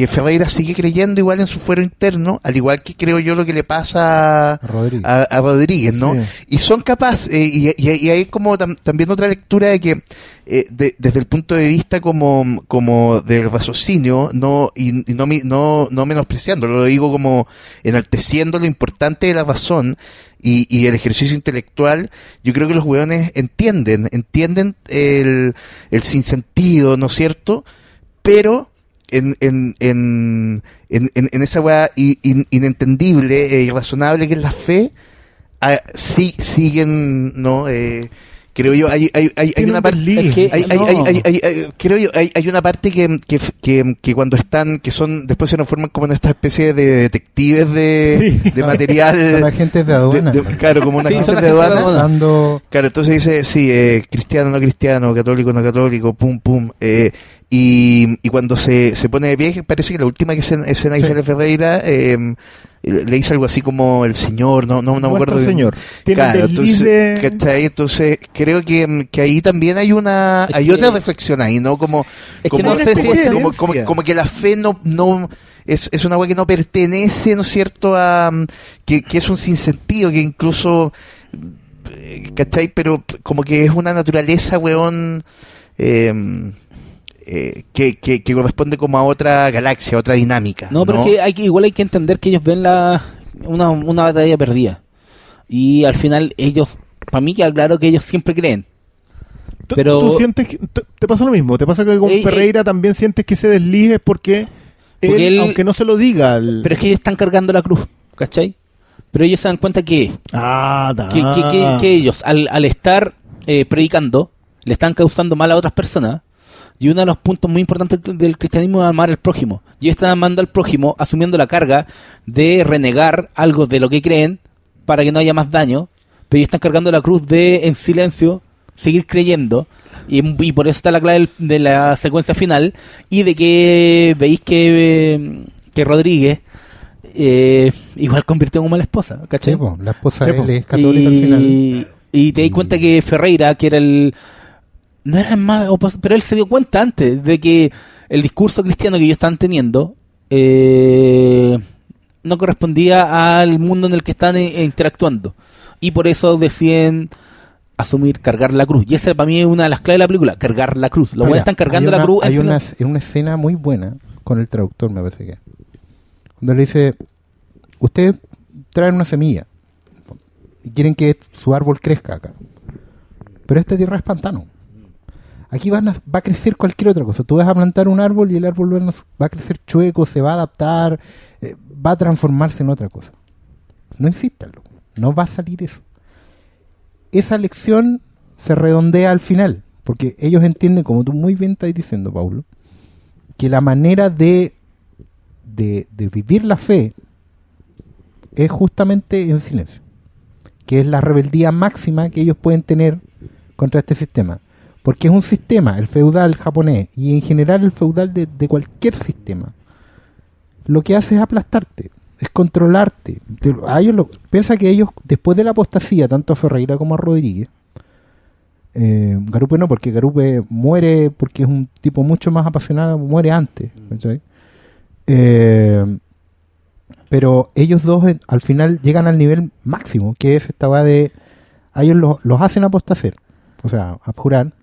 Les dan una y vía les dan de. un nombre japonés. Sí, y les dan una vía de, de. Y es una vida constantemente vigilada. No, pero sí, pero, es una eso- vida de, de, de privilegio Claro. de tener una mujer. Pero control, o sea, pero sí, pues controlado al máximo. Porque ellos, claro, pues a, ellos, a estos buenos no los van a soltar y no van a volver a Portugal para volver a ser lo que son. Mm. No, de hecho, ellos lo que van a pagar es estar Y, es- ahí. y alguien eso es terrible, ¿ah? Es Como terrible. pensar en, en que no hay es que, en que no hay regreso, ¿no? Es que, que es un que, que no hay hue- que no hay un, un- un pie atrás, ¿no? Como, ¿Saben qué es lo heavy de esta weá? Y esto, aquí voy a empezar a agradecer a, a colegas del podcast Civil Cinema que hicieron un gran análisis de esto. Uy, se fueron. Eh, Se fue chancho, la película tiene una lógica de videojuego heavy. Porque ellos parten en el nivel 1, que nosotros creemos es el peor. Llegan a Macao, que es esta ciudad donde agarran al guía, que es súper importante, entre paréntesis, el Lichi de Killer. Sí, yo quiero, quiero ¿Sabes volver Ah, a. Killer. No te puedo creer. Sí, maravilloso. Y, y empiezan el, viaje, Kichihiro. Y empiezan el viaje. Y uno cree que es el- la cosa más terrible porque es pura pobreza. La, buena- la gente no tiene ni, ni con qué vestirse, weón. No tienen nada en los pies, caminan en el barro, bien en hoyos, weón. Hasta llegar al final de la película donde ya están en la ciudad. Están, creo que en Nagasaki o muy cerca de Nagasaki. Nagasaki. ¿Cachai? Llega, es como que hubieran ido subiendo. Y en realidad lo que ellos van haciendo, claro, es al medida que van escalando, van cada vez haciendo un sacrificio mayor. Mm. Y eso ca- implica cada vez meter más dentro el orgullo, irlo anulando, ir claro. convirtiéndose en una cuestión que es una vela, o sea, para terminar literalmente convertidos en un cirio, Claro. ¿Cachai? Quemándose, ardiendo en un fuego Mm. que ahora sabemos es eterno, ¿cachai? Y por eso es clave la escena de cuando el weón le dice que puta te vi en el campo de Getsemaní y te das cuenta, claro, pues, vos te- tú crees que eres superior a la, a la gente que le estáis dando la palabra. Claro. ¿Tú crees que, que por ser un, un cura estos buenos pueden morir y tú podés seguir dando la palabra porque es lo importante? Y al final no, pues ellos asumen que en el, el- el- la batalla estaba perdida en, en términos de que de que ellos, claro, podían dar la vida, Mm. que no el era lo que ellos esperaban. eh, sí. era lo que No. esperaban, pero como se lo niegan, no les queda otra más que cargar la cruz y no les queda Es que otra. Es la idea que está acá. Hay cosas peores que la muerte. Morir es fácil. Sobre Cuando- todo cuando tienes eres, fe. Cuando eres fe. Mm. Porque justamente morir es fácil, lo que estáis buscando. y- Igualar a Cristo, morir en la Mm. cruz. ¿No sienten Pero ustedes lo que- difícil es vivir más allá Mm. de la muerte, ¿cachai? Mm. Sí. Hay un tema eh, que tiene que ver con eso, siento yo, eh, que, mm, que es como mm, también plantea, ¿no es cierto?, un sacrificio desde el punto de vista de, la... De, eh, es, es, un- es una es una suerte es una especie de muerte no el digo eh, ya, ya, ya, no son ni Ferreira ni Rodríguez eh, esos personajes eh, mueren, eh, esos personajes mueren no de alguna manera. O, o transmutan en claro y mm, y tal vez creo que puede eso, eso también puede tener una, una, una lectura en, en el hoy. Yo creo que que claro eh, en- entiendo que, que es una película que Scorsese quiso hacer durante mucho tiempo no pero a mí verla hoy no Eh, me mm, me hace mucho sentido con respecto a, a cosas de, como, como de la modernidad de alguna manera no Eh, el mismo tema como en la comunicación virtual, ¿no? Estar en todas partes, pero, ¿cachai? Eh, esto es como te pone en un escenario eh,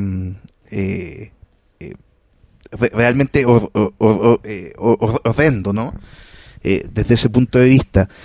Y creo que, mm, que también eh, lo que quiero decir es que eh, para el espectador también esa esa mm, es- ese, esa distancia con el con el con el con el hoy eh, también puede ser, puede, puede puede ser aterrador y, y puede producir eh, ese espectador que se va en, en mitad no es cierto de la película no Eh, ¿se, se- se entendió la, sí. la tontera que, yo- que?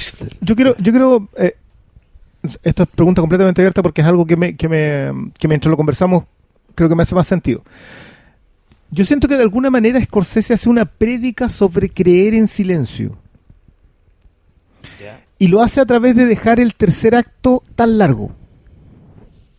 Que- sea, mm. Hace una defensa de que no es el tema de que, de que tú seas o muestres o quien de, de alguna manera logres traspasar en el día a día quién eres. ¿Qué es lo que, lo que estás diciendo tú a propósito de, Mm. de quién es uno en la virtualidad? claro Pero a la vez hace una defensa de su espiritualidad al decir que la espiritualidad no siempre tienes que llevarla de frente. No siempre tienes que ser proselitista, no siempre tienes que ser que tener una misión delante tuyo para creer. O ni siquiera de repente no, no tiene por qué tienes que ir todos los domingos a, la- a misa, ¿cachai? No, va, sí, va- sí, va- sí, mucho con toda esa sí. idea de, de no, no existe solo una forma de creer, no existe solo una norma de, de la iglesia, porque, porque está muy presente la crítica de la iglesia y cómo eh, la mira hacia abajo hacia el feligrés. Es, es- de eso estamos más o menos de acuerdo, que, que independiente de que haya una celebración de la fe, también hay una crítica a la estructura religiosa.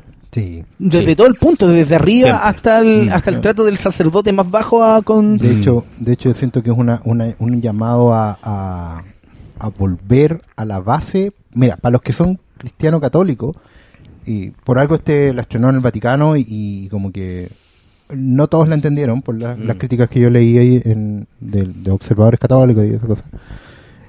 Pero eh, para ellos es incuestionable el tema de que eh, la, la esencia de la fe pura y destilada es justamente la que está ahí, la del sacrificio Mm. de la humildad máxima. O sea, totalmente. Y, y yo creo que Scorsese también, por algo le dedica la película al final a, a los sacerdotes que fueron a Japón y, y pone una Mm. cita en latín que, Al misionero jesuita. claro, que, que si no me equivoco es un lema de, los de los jesuitas, ¿cachai? A mayor gloria de Dios, digamos. Todo es para la gloria de Dios, Mm. nada para la de uno, ¿cachai? Y, pero también hay una lectura que podemos hacer los demás, digamos, que es heavy, que es porque yo creo que Scorsese aquí de verdad plantea como la, la rebeldía máxima. ¿La Eh, rebeldía ante quién? Perdona. ante todo, ante cuando te cuando estáis completamente aplastado. Mira, tú podéis leerla desde como un punto, desde una, una manera de, del, del el reclamo del viejo por haber sido ninguneado postergado. ¿Cachai? Mm. Yo no voy a cambiar para adaptarme a las modas. ¿Cachai? Voy a ser fiel a lo que siempre he sido.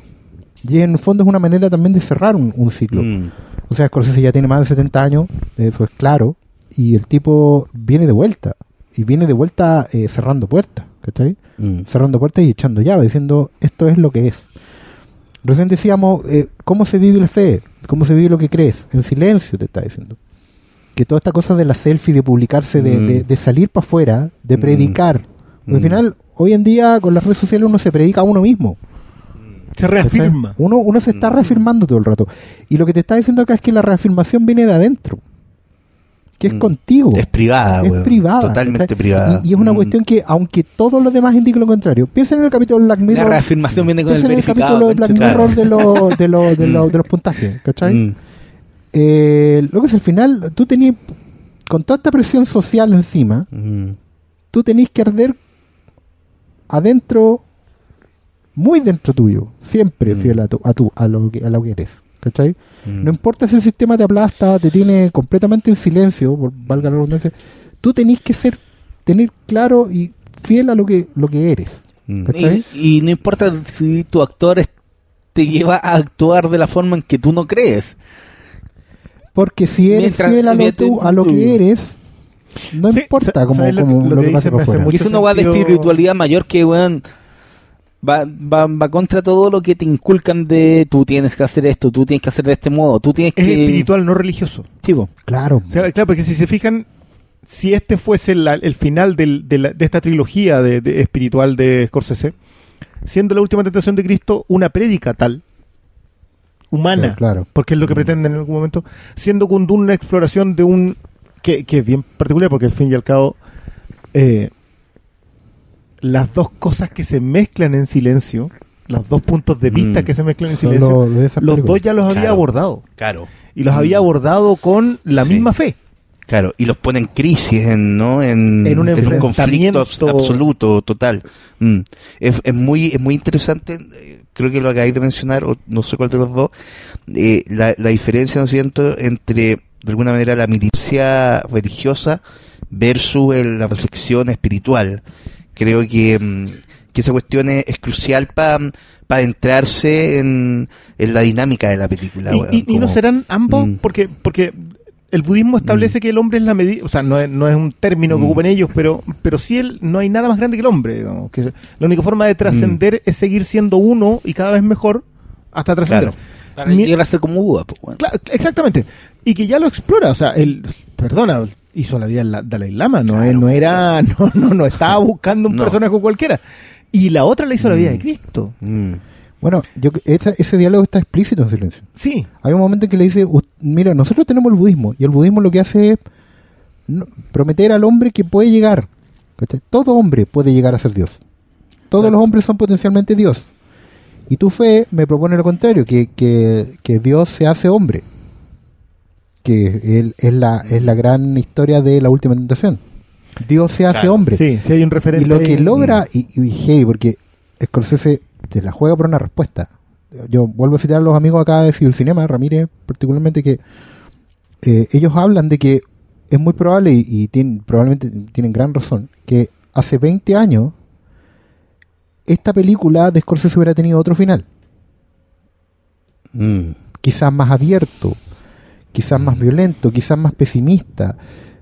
Porque claramente es el fin de una, de una, de una reflexión de la vida. de una Mm. persecución, El loco- el loco incluso más que Sí, reflexión. pero yo creo que Scorsese derechamente encontró una Mm. verdad. Y la verdad es que efectivamente Mm. eh, el hombre es Dios, Mm. ¿cachai? Que, que el sincretismo entre las dos, enfrentado en silencio, explícitamente enfrentado en silencio, te demuestra que, de hecho, para llegar a ser como Dios, o Dios, ¿cachai? Tienes que ser Mm. completamente humano. Tienes que ser el más pequeño de, de todos, ¿cachai? Mm. Hay, hay- había una crítica que era bien interesante sobre si Andrew Garfield y, y, y- ah, Kylo Ren, el, Garupe. no, no, el, el actor, el, Adam Adam Driver. Adam Driver, no eran muy flacuchos para esta película. No eran muy pollo, no llenaban el papel. Sobre todo considerando que previamente había actores escogidos como Javier Bardem, ¿cachai? Como... Bueno, Benicio que- del Toro y Benicio del yo, yo Toro sabía que, y Gael que- García que no. Garupe era Benicio el Toro y Claro. Gael García era Rodríguez y Daniel Day-Lewis era... Liam Neeson. era- que se intercambiaron los papeles con Lincoln. Claro. Que Liam Neeson fue Lincoln hasta que ya lo- las de la, la- la dilatación en la producción Claro. hizo que se saliera y viceversa con el de Luis y Silencio. Pero que te- y porque, pero mira, ¿Qué justamente es eso? La misión, la misión es una película que al revés de esta va hacia arriba, Mm. va construyendo una épica. De Niro y Iron son tan grandes que te llenan en el papel, pero ellos lo que van buscando es crecer hasta llegar a la altura, ¿cachai? A la altura de la iluminación. Claro. Esta película es al revés. Creo que Mm. creo que por ahí también alguien, otra, otro, otro crítico también dijo que esta película en el fondo es sobre una vela. Todo el rato es sobre una vela, una vela Mm. que se apaga. ¿Cachai? Que en vez de iluminar se va apagando. Mm, Y eso es justamente en lo que se van convirtiendo estos tipos. mm, Se van consumiendo. Y en ese consumirse es cuando los buenos más iluminan. mm. Es cuando está esa metáfora típica de que la luz, cuando más ilumina es cuando está a Cuando punto está a de... Claro. ¿Cachai? Mm, Porque ese es el momento, ¿cachai? Esa weá te pone patas para arriba a cualquier religión, po. sí. Porque te dice que en el fondo lo que te tenéis que justamente es renunciar a cualquier estructura Mm, y empezar a trabajar hacia adentro. mm. Y al final vivir tu fe o, o lo que creáis. Es que, es que yo creo que, que de una manera que- siempre fiel. Sí, hay que hacerle. Scorsese, que, que, que obviamente uno entiende que sea más conocido por sus Mm. películas de mafia. Pero yo creo que acá cerrar una trilogía Mm. sobre la fe, sobre creer, Mm. no, no necesariamente sobre, Sobre una estructura católico, religiosa, no. sino que Claro. es sobre claro, creer. sobre creer Mm, es súper trascendental cuando la Sí. cerráis. mm. O sea, claro, si, si tú te enfrentas a silencio Mm. de buenas a primeras sin entender que, que está relacionado Mm. con una búsqueda espiritual, posiblemente te paría a la mitad de la película y te mandría a cambiar. Claro, exacto. Eh, pero pero ahí, ahí igual a mí me gustaría entrar en el otro aspecto. Yo creo Mm. que, que- que Sí. sin cerrar este, sí me gustaría Mm. entrar en el aspecto Mm. formal de Sí. su narrativa. Mm, Porque creo que las persecuciones de Scorsese narrativamente, na- cinematográficamente, mm. Son incluso más complejas que las espirituales. Sí. Acá se Mm. pasea de, de, de- Sí. de Kurosawa a Bergman, Mm. eh, a- Sí. incluso algunos guiños a Belatar, sobre todo las nieblas. Impresionante. Yo una cuestión que no que había un momento en que decía, pero ya, Mm. No, y en, y, en, y en la narración yo te lo comentaba el otro día, que justo por coincidencia, ¿no? Eh, estoy leyendo un, un libro que, que editó la, la editorial de la Universidad de Portales, eh, que se llama eh, Tristemente, Trágicamente, y no me acuerdo qué otro epíteto más, eh, lo tengo ahí en, el bolso. Eh, eh, es de un escritor que se llama Philip Lopate, no sé si se pronunciará así o Lopate, eh, es un gringo eh, muy muy cinéfilo que se crió como en, en, en la cinefilia como dura de los 60, ¿cachai? Como en toda la teoría del cine autor, eh, ¿cachai? Etcétera. Y, y tiene eh, como tres ensayos sobre un par de directores japoneses eh, pre-segunda guerra, Naruse, Misoguchi y, Oh. mm, claro, también, ah, eh, eh, eh, ¿cómo se llama? Eh, ah, Mitsubishi Y- Suzuki, con eso ya tenía... y claro, y, y uno cacha que todos sabemos que Scorsese además es un gran cinéfilo, ¿no? Uh, Eh, Quizás el más y- grandote. Claro, y, y acá creo que, que, que se permite explorar desde, desde su pr- propia narrativa eh, esa, esa tradición, ¿no? Como esa tradición más contemplativa, eh, eh, que, que, que, que trabaja los conflictos desde otra dinámica, incluso muy distinta a la que mm, a la que uno acostumbra en, en las películas como más, más taquillera o más conocida de Scorsese, ¿Tú, ¿no? tú recuerdas Ya- alguna, ya- alguna persecución así contemplativa de Scorsese? Porque, Eh, yo, porque yo claramente mm. ni siquiera en Kundun. No, En Kundun Mm. tiene más ritmo que acá. tiene más caro. Y, y, que siento que, mm, que eh, esto es muy privado lo que me pasó a mí, ¿no? Pero lo sentí cómodo ahí, como, Sí. como eh, por ejemplo, toda, toda esa escena de, de esa crucifixión con, en el con, mar. con el mar, eh, eh, se permite estar lo que, eh, lo que él considera que hay que narrar de eso, y que es mucho, que es enjundioso, y por ejemplo toda esa parte que están en la cabaña, ¿cachai? Etcétera, etcétera, como que sentí que era un, un Scorsese que, mm, que, mm, que navegaba por, es, por esas aguas narrativas eh, como con tranquilidad, weón, como, como sin... eh, eh, eh, como otra película que a mí también me gustó mucho lo de Wall Street, ¿cachai? Pero... eh, Pero eh, está más movido. pe- claro, pero siento que ahí hay un frenesí eh, como mm, es como el veterano weón que tiene que llegar ahí y, filmar y y, y al fin y no y acá lo sentí como eh, como de alguna manera nadando como que como como quería nadar esto simplemente sin que esté ahí Yo creo, yo creo que la mejor metáfora para eso es que yo creo que se sentaba en, en, en, el, Mm. en, el- en su asiento de director. claro Como, como los viejos, como Houston, Mm. como... Entonces, Mm. Él se sentaba y decía. No lo sentí Mm. detrás de la cámara.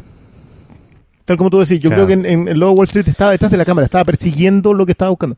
Y se notan los tipos de movimiento. Acá no hay Mm. ninguno de esos, de esos clásicos close-up de, de Scorsese. Claro. No sí. lo necesita, obviamente, Claro. pero... Los grandes planos que a uno, eh, además que eh, el, el- el paisaje que filma eh, es hermosísimo. Muy complejo por lo demás. Sí, eh, como que mm, como que sentí que, que, que invita también al espectador, ¿no es cierto?, a, en- a entrar en esa dinámica, a, a, a- navegar con él, ¿no? En, en, en, en la complejidad de los personajes a través de una de una de una narrativa fílmica mucho más eh, acorde al- a la historia que A la estaba historia, mucho más narrando, pausada ¿no? Es súper compleja porque la filmaron en Taiwán. La lluvia creo que los hizo Mm. bolsa. Es por eso en algún momento empiezan a filmar ya derechamente con lluvia y hay pasos en muy poco espacio de tiempo entre un clima y otro. Ang Lee, dueño de otra de las cosas más creyentes del último tiempo, que es la vida de Pi, eh, le ayuda a buscar las locaciones. Mm, Yo la encuentro muy emparentada con la del Línea Roja en muchos momentos. mm, Me imagino que tiene que ver con el con este tema del espacio. Mm. Oriente de alguna manera hace. Pone a los occidentales reflexivos. Claro, los lleva hacia allá, ¿no? Sí, Mm. como que es inevitable. Yo, Claro. yo siento que de alguna manera como que siento que el diálogo en tercera persona con la lluvia y el y Mm. la selva y, y esa espiritualidad natural surge con mucha Mm. facilidad en, en- en- en- en esta exploración. Ahora, eh, sí yo sentí que Scorsese acá no era el Scorsese del Oscar, digamos. No es el Mm. Scorsese taquilla. Yo, Mm, yo entiendo por qué fue una, una que los gringos llaman limited release, que es cuando se estrena en menos cines, cuando se hace pocos póster, pocos trailers, no se produce en marketing Mm. muy fuerte, no se distribuye con tantas ganas, mm, porque se entiende que es una película más chica, independiente de que de haber Mm. costado su, buen, Claro. su buen resto. Yo me, yo me enteré y me desdigo de algunas cosas que dije antes eh, sobre que había sido muy, muy ninguneada eh, y que prácticamente nadie le había querido financiar y tal cosa. De hecho, al, al principio parece una película de cine chileno, tiene un montón de créditos de coproducción, y- es heavy la. Pero me, me mandaron a leer una, una, una de las pocas entrevistas de Scorsese y efectivamente él no quería hacer ruido.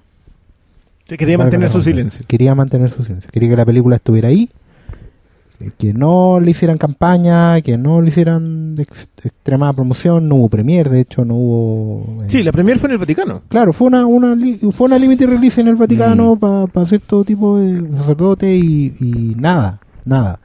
Él ha querido que la película crezca y quede ahí como un manifiesto. Y mm, a, a la luz de cómo al final hemos conversado sobre ella, mm. no solo en este podcast, en general, como, Mm. como espectadores, eh, y cómo ha ido creciendo la cosa, eh, de verdad, es súper fiel a, a la propuesta de la película. O sea, al fin y al cabo la Mm. película se quema en sí misma y nosotros, por el solo hecho de verla arder, estamos Mm, cambiando un montón de, de paradigmas. ¿cachai? Ahora, con respecto a lo técnico, eh, sí, hay mucha cinefilia en esta película. Mm. Eh, ya partiendo por, la- lo que dije en broma, lógica de videojuego, que en realidad es el viaje, mm, o sea, algo Houston tenía y algo Herzog tenía en esta cuestión. Mm. Hay un, un ir contra la naturaleza como un pionero, mm. casi como un western, ¿cachai? Además tenéis eh, esa, esa inmensidad de la naturaleza como estado de ánimo que tiene el cine japonés Mm, partiendo por Kurosawa atrás.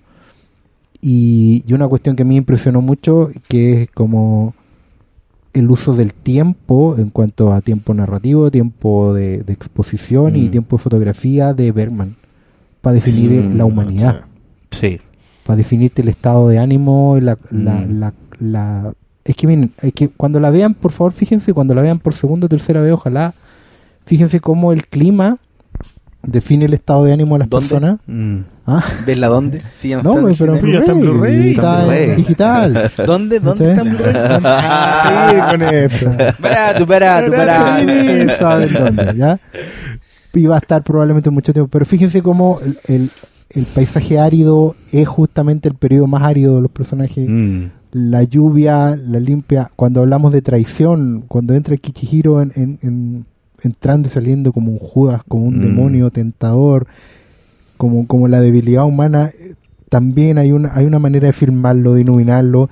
Y siendo también el, el- el faro de luz que representa que también la creencia puede ser distorsionada por gente que no la entiende Claro, y que toma un discurso solo porque cree que el perdón Porque le va a dar las puertas el- del cielo, ¿cachai? Entendió que el perdón Mm. era la puerta del cielo y hay gente que Claro. lo Yo, ve así. yo siento que Kichichiro es lejos una de las de las mejores reflexiones sobre el entendimiento en la pobreza de conocimientos, no intelectual, de conocimientos sobre la religión.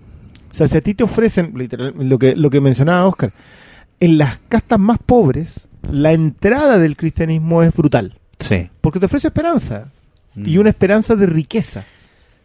Esa riqueza es una ilusión, es espiritual, pero te la Claro. ofrecen y, y obviamente frente a lo ¿Se que acuerdan de vive- esa escena del matrimonio que pide que le bauticen a la guagua? Notable. Ah, sí, Ellos pues, solo ahora ya dicen, está en paraíso. Ya está, ya está en el paraíso, ¿cierto? Weón, les daba, No, ya- esa era la clave. Por eso entraba como entraba. Sí. ¿Cachai? y, por eso tiene tanto sentido el, el diálogo del, del sol, po, Pero absolutamente. ¿cachai? po. Entonces... Es que, No, es que puta la- que es la- buena silencio, conche tu madre, ¿por qué la más gente no la iba a qué? A mí me pasó con silencio, yo la vi anoche. Y fue una cuestión de que mientras la iba viendo, me iba pasando que me costaba mucho pasar a la siguiente fase, entre comillas, porque, porque se notan las fases. Mm. Es es súper marcado, las marcas, Sí. las marcas en estilo Mm. cinematográfico, se salta de un se, se salta de un, de un tipo de, de, de cine contemplativo a otro. Mm. O sea, yo siento, por ejemplo, que hay un momento en que se tienta con Kieslowski. En esta idea de hacer grandilocuente la secuencia y como que la va a tomar y se arrepiente y se, y se devuelve a, a otros a otros creyentes europeos. Claro. Y iba pasando de una cosa a otra y decía, ya, no, sí, la podéis tomar de este ángulo. La podéis tener- Kichichiro para mí, para mí Kichichiro es lejos el mejor personaje de, Mm. la, de la película. Yo, yo, yo sé que los demás tienen más actividad, pero él es Mm. él es el humano más humano de todos, el que no Y- entiende, el que y- no sabe. Y esa es la clave. Tenía que Sí. llegar a ser. Bueno, Mm. y por eso al final también es de los pocos fieles. Claro. A, a él se lo No- llevan al final. No, no es es- eso no es gratuito, bueno, como nada en esta Su- película. su final, de hecho, pero es muy importante eso, el, el- el final de ese personaje, ¿no? Es tremendo, porque más encima Mm. no te lo muestran. Claro. Solamente se lo llevan. Mm. Y sería, se acabó Chi- Kichichiro. Y no solo eso, es el, eh, el último Mm. acompañante del, del buen que lo odiaba. eh, Claro. No, es que, es que claro, lo detestaba, de- Pero lo- lo detestaba que no comprendieran su, su visión. no, Es que más allá de eso, es, es que sentía que Kichichiro nunca hizo un sacrificio. Se- Que tenía un privilegio de ser perdonado mientras él no tenía ese privilegio. Claro, Mm. porque estaba obligado a perdonar. Exacto. Y había, un, había una secuencia de mucho celo que, que, que necesitaba levantar la mano y odiarlo y no podía. Entonces, Mm. todo eso, cuando tú lo, lo empiezas a mirar en retro- retrospectiva, porque eso es una grande gracia de silencio, tú cuando la ves por segunda vez, cada Vaya, detalle del personaje, porque, Mm. porque es el viaje de, de, de Rodríguez, cada detalle de Rodríguez es clave Mm. antes. La conversación con Ciaran Hinds antes de irse, la llegada a Macao, eh, cuando él va a Goto, cuando vuelve, la idea de entregar todo su... Mm. su Eso es hermoso, eso ¿no? es hermoso. Su diálogo que sobre, sobre que al parecer son más importantes estos objetos de fe Mm. que la fe. Y cómo remata Rodríguez es con un objeto de fe en Mm. sus manos, porque Mm. era, lo era su última ancla. Sí. Que cachai que Luis- me, me hicieron ver también eso, que eh, Rodríguez en un momento le regala al, al líder de la tribu cristiana, a ese apóstol mártir que tenían en, en ese pueblito, su crucifijo. Y más adelante él le devuelve, o más bien le, le contrarregala un crucifijo hecho por él. Y con ese es el cual, con el cual lo entierran, digamos. Claro, termina. ¿Cachai? sí. Porque él aprendió la, puta, la humildad definitiva. Mm. ¿Cachai? Y esa poesía pura. po. Sí, sí. Es pura poesía así hermoso. Che, en general, Hermoso, en general, Silencio se acerca más a ese lado. Yo creo que yo creo que si hay algo que podemos decir de, de Scorsese es que siempre ha sido un excelente narrador de prosa. Cuenta, cuenta unas historias Claro. a, un- a nivel prosa tremenda. O sea, Mm. Casino, por ejemplo, es un, es un gran ejemplo de eso. La de la inocencia, la misma Goodfellas. Y acá se acerca más al otro. Mm. Incluso, incluso la aproximación de, de la última tentación de Cristo es de prosa. Mm. Pero acá supuesto, se sí. entrega completamente a la poesía. Claro. que le da el paisaje? que Mm. le da...? Yo creo que Mm. tiene que ver con harto con, con el final del camino. Sí, Mm. por eso No, te digo si- yo que si- cierre de si trilogía. me dijeran Sí. que no, y a mí si me dijeran que, ¿sabes que Martin Scorsese ya no va a salir de Irishman? Eh, puta, igual lo Es entendería. que sabéis que yo creo que ahí también va a cerrar su camino Pero ahí va a cerrar con el la- otro. con lo italiano. Claro. Porque ah, Mm. también estos, estos chicos de Cine Cinema hicieron como el viaje eh, de Scorsese. Sí, lo, lo de Ramírez es brutal, ah, yo Sí, tengo que bueno, decirlo. Fue impresionante. demasiado. Estaba viendo todas las películas de Scorsese y efectivamente ves tú la ruta. Scorsese tiene que cerrar dos temas, que son los de toda su filmografía. El- él con la fe, con, con la trascendencia, y el otro es con el barrio. Mm. Con sus raíces Con eh, con italoamericanas. El barrio. Esto me decían en el dato que la primera película de Scorsese, el compadre eh, filmó una historia y los personajes y los nombres de los personajes son los de su pandilla, los los amigos. Es como que yo hiciera una película con un personaje Cristian, otro Simón, otro Paulo, y contara todas esas cosas que. Mm. Porque en una, en una película mostráis, ¿cachai? Claro. Y esa weá, por mucho tiempo no se la perdonaron los amigos. Scorsese es un weón que salió del barrio, que salió de la pandilla al mundo, que mostró unas weas que, Mm. que son íntimas, que no se muestran. Scorsese humanizó a los mafiosos de una manera u otra, Mm. para bien y para mal, a lo largo de toda la historia. Muy por encima de Coppola. Mm. Muy por Porque te encima de te lo hizo del barrio. De hecho, es, es muy Sí. interesante también ese paralelo porque tanto con Coppola, con Lucas, con Spielberg, que de unas u otras maneras son contemporáneos, han terminado haciendo viajes distintos y Scorsese ha llegado quizás como Rodríguez, mucho Mm. más allá. No me refiero en cuanto a calidad o a éxito, no me refiero a esas cosas, me refiero a, a- a meterse en Mm. cuestiones profundas, Juan. Sí. Y yo creo, claro, que Irishman es el final de ese, del, Mm. del camino del barrio, Mm. del- de, lo que lo que se llama normalmente en Scorsese la mafia. Y la mafia como grupo, como patota, Mm. como lealtades internas. A- aquí cerró el periplo propio, el- la, la lealtad a sí mismo. Ahora vamos a ver cómo ese hombre que, que ya cerró ese tema, cierra el, el tema Mm. con, con, con- con el Con grupo. su otra parte. Con- con- claro. Mm.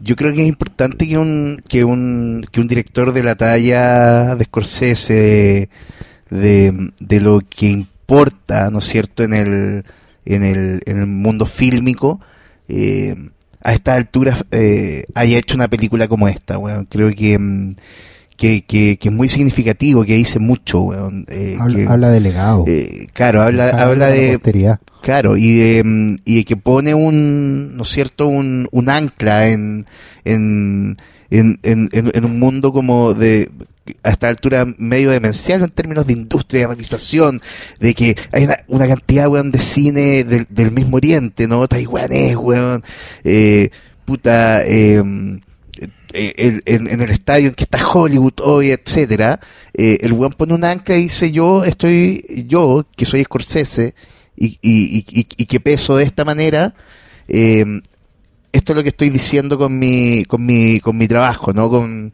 con eh, eso. Como que y es que me- me- serio- y eso me parece un Es gesto que al final es como la historia del cine completa. Es que, es que ¿sabéis qué lo que pasa? Que weá es súper trascendente lo que ustedes dicen porque yo siento que de alguna manera le pone peso extra Spielberg.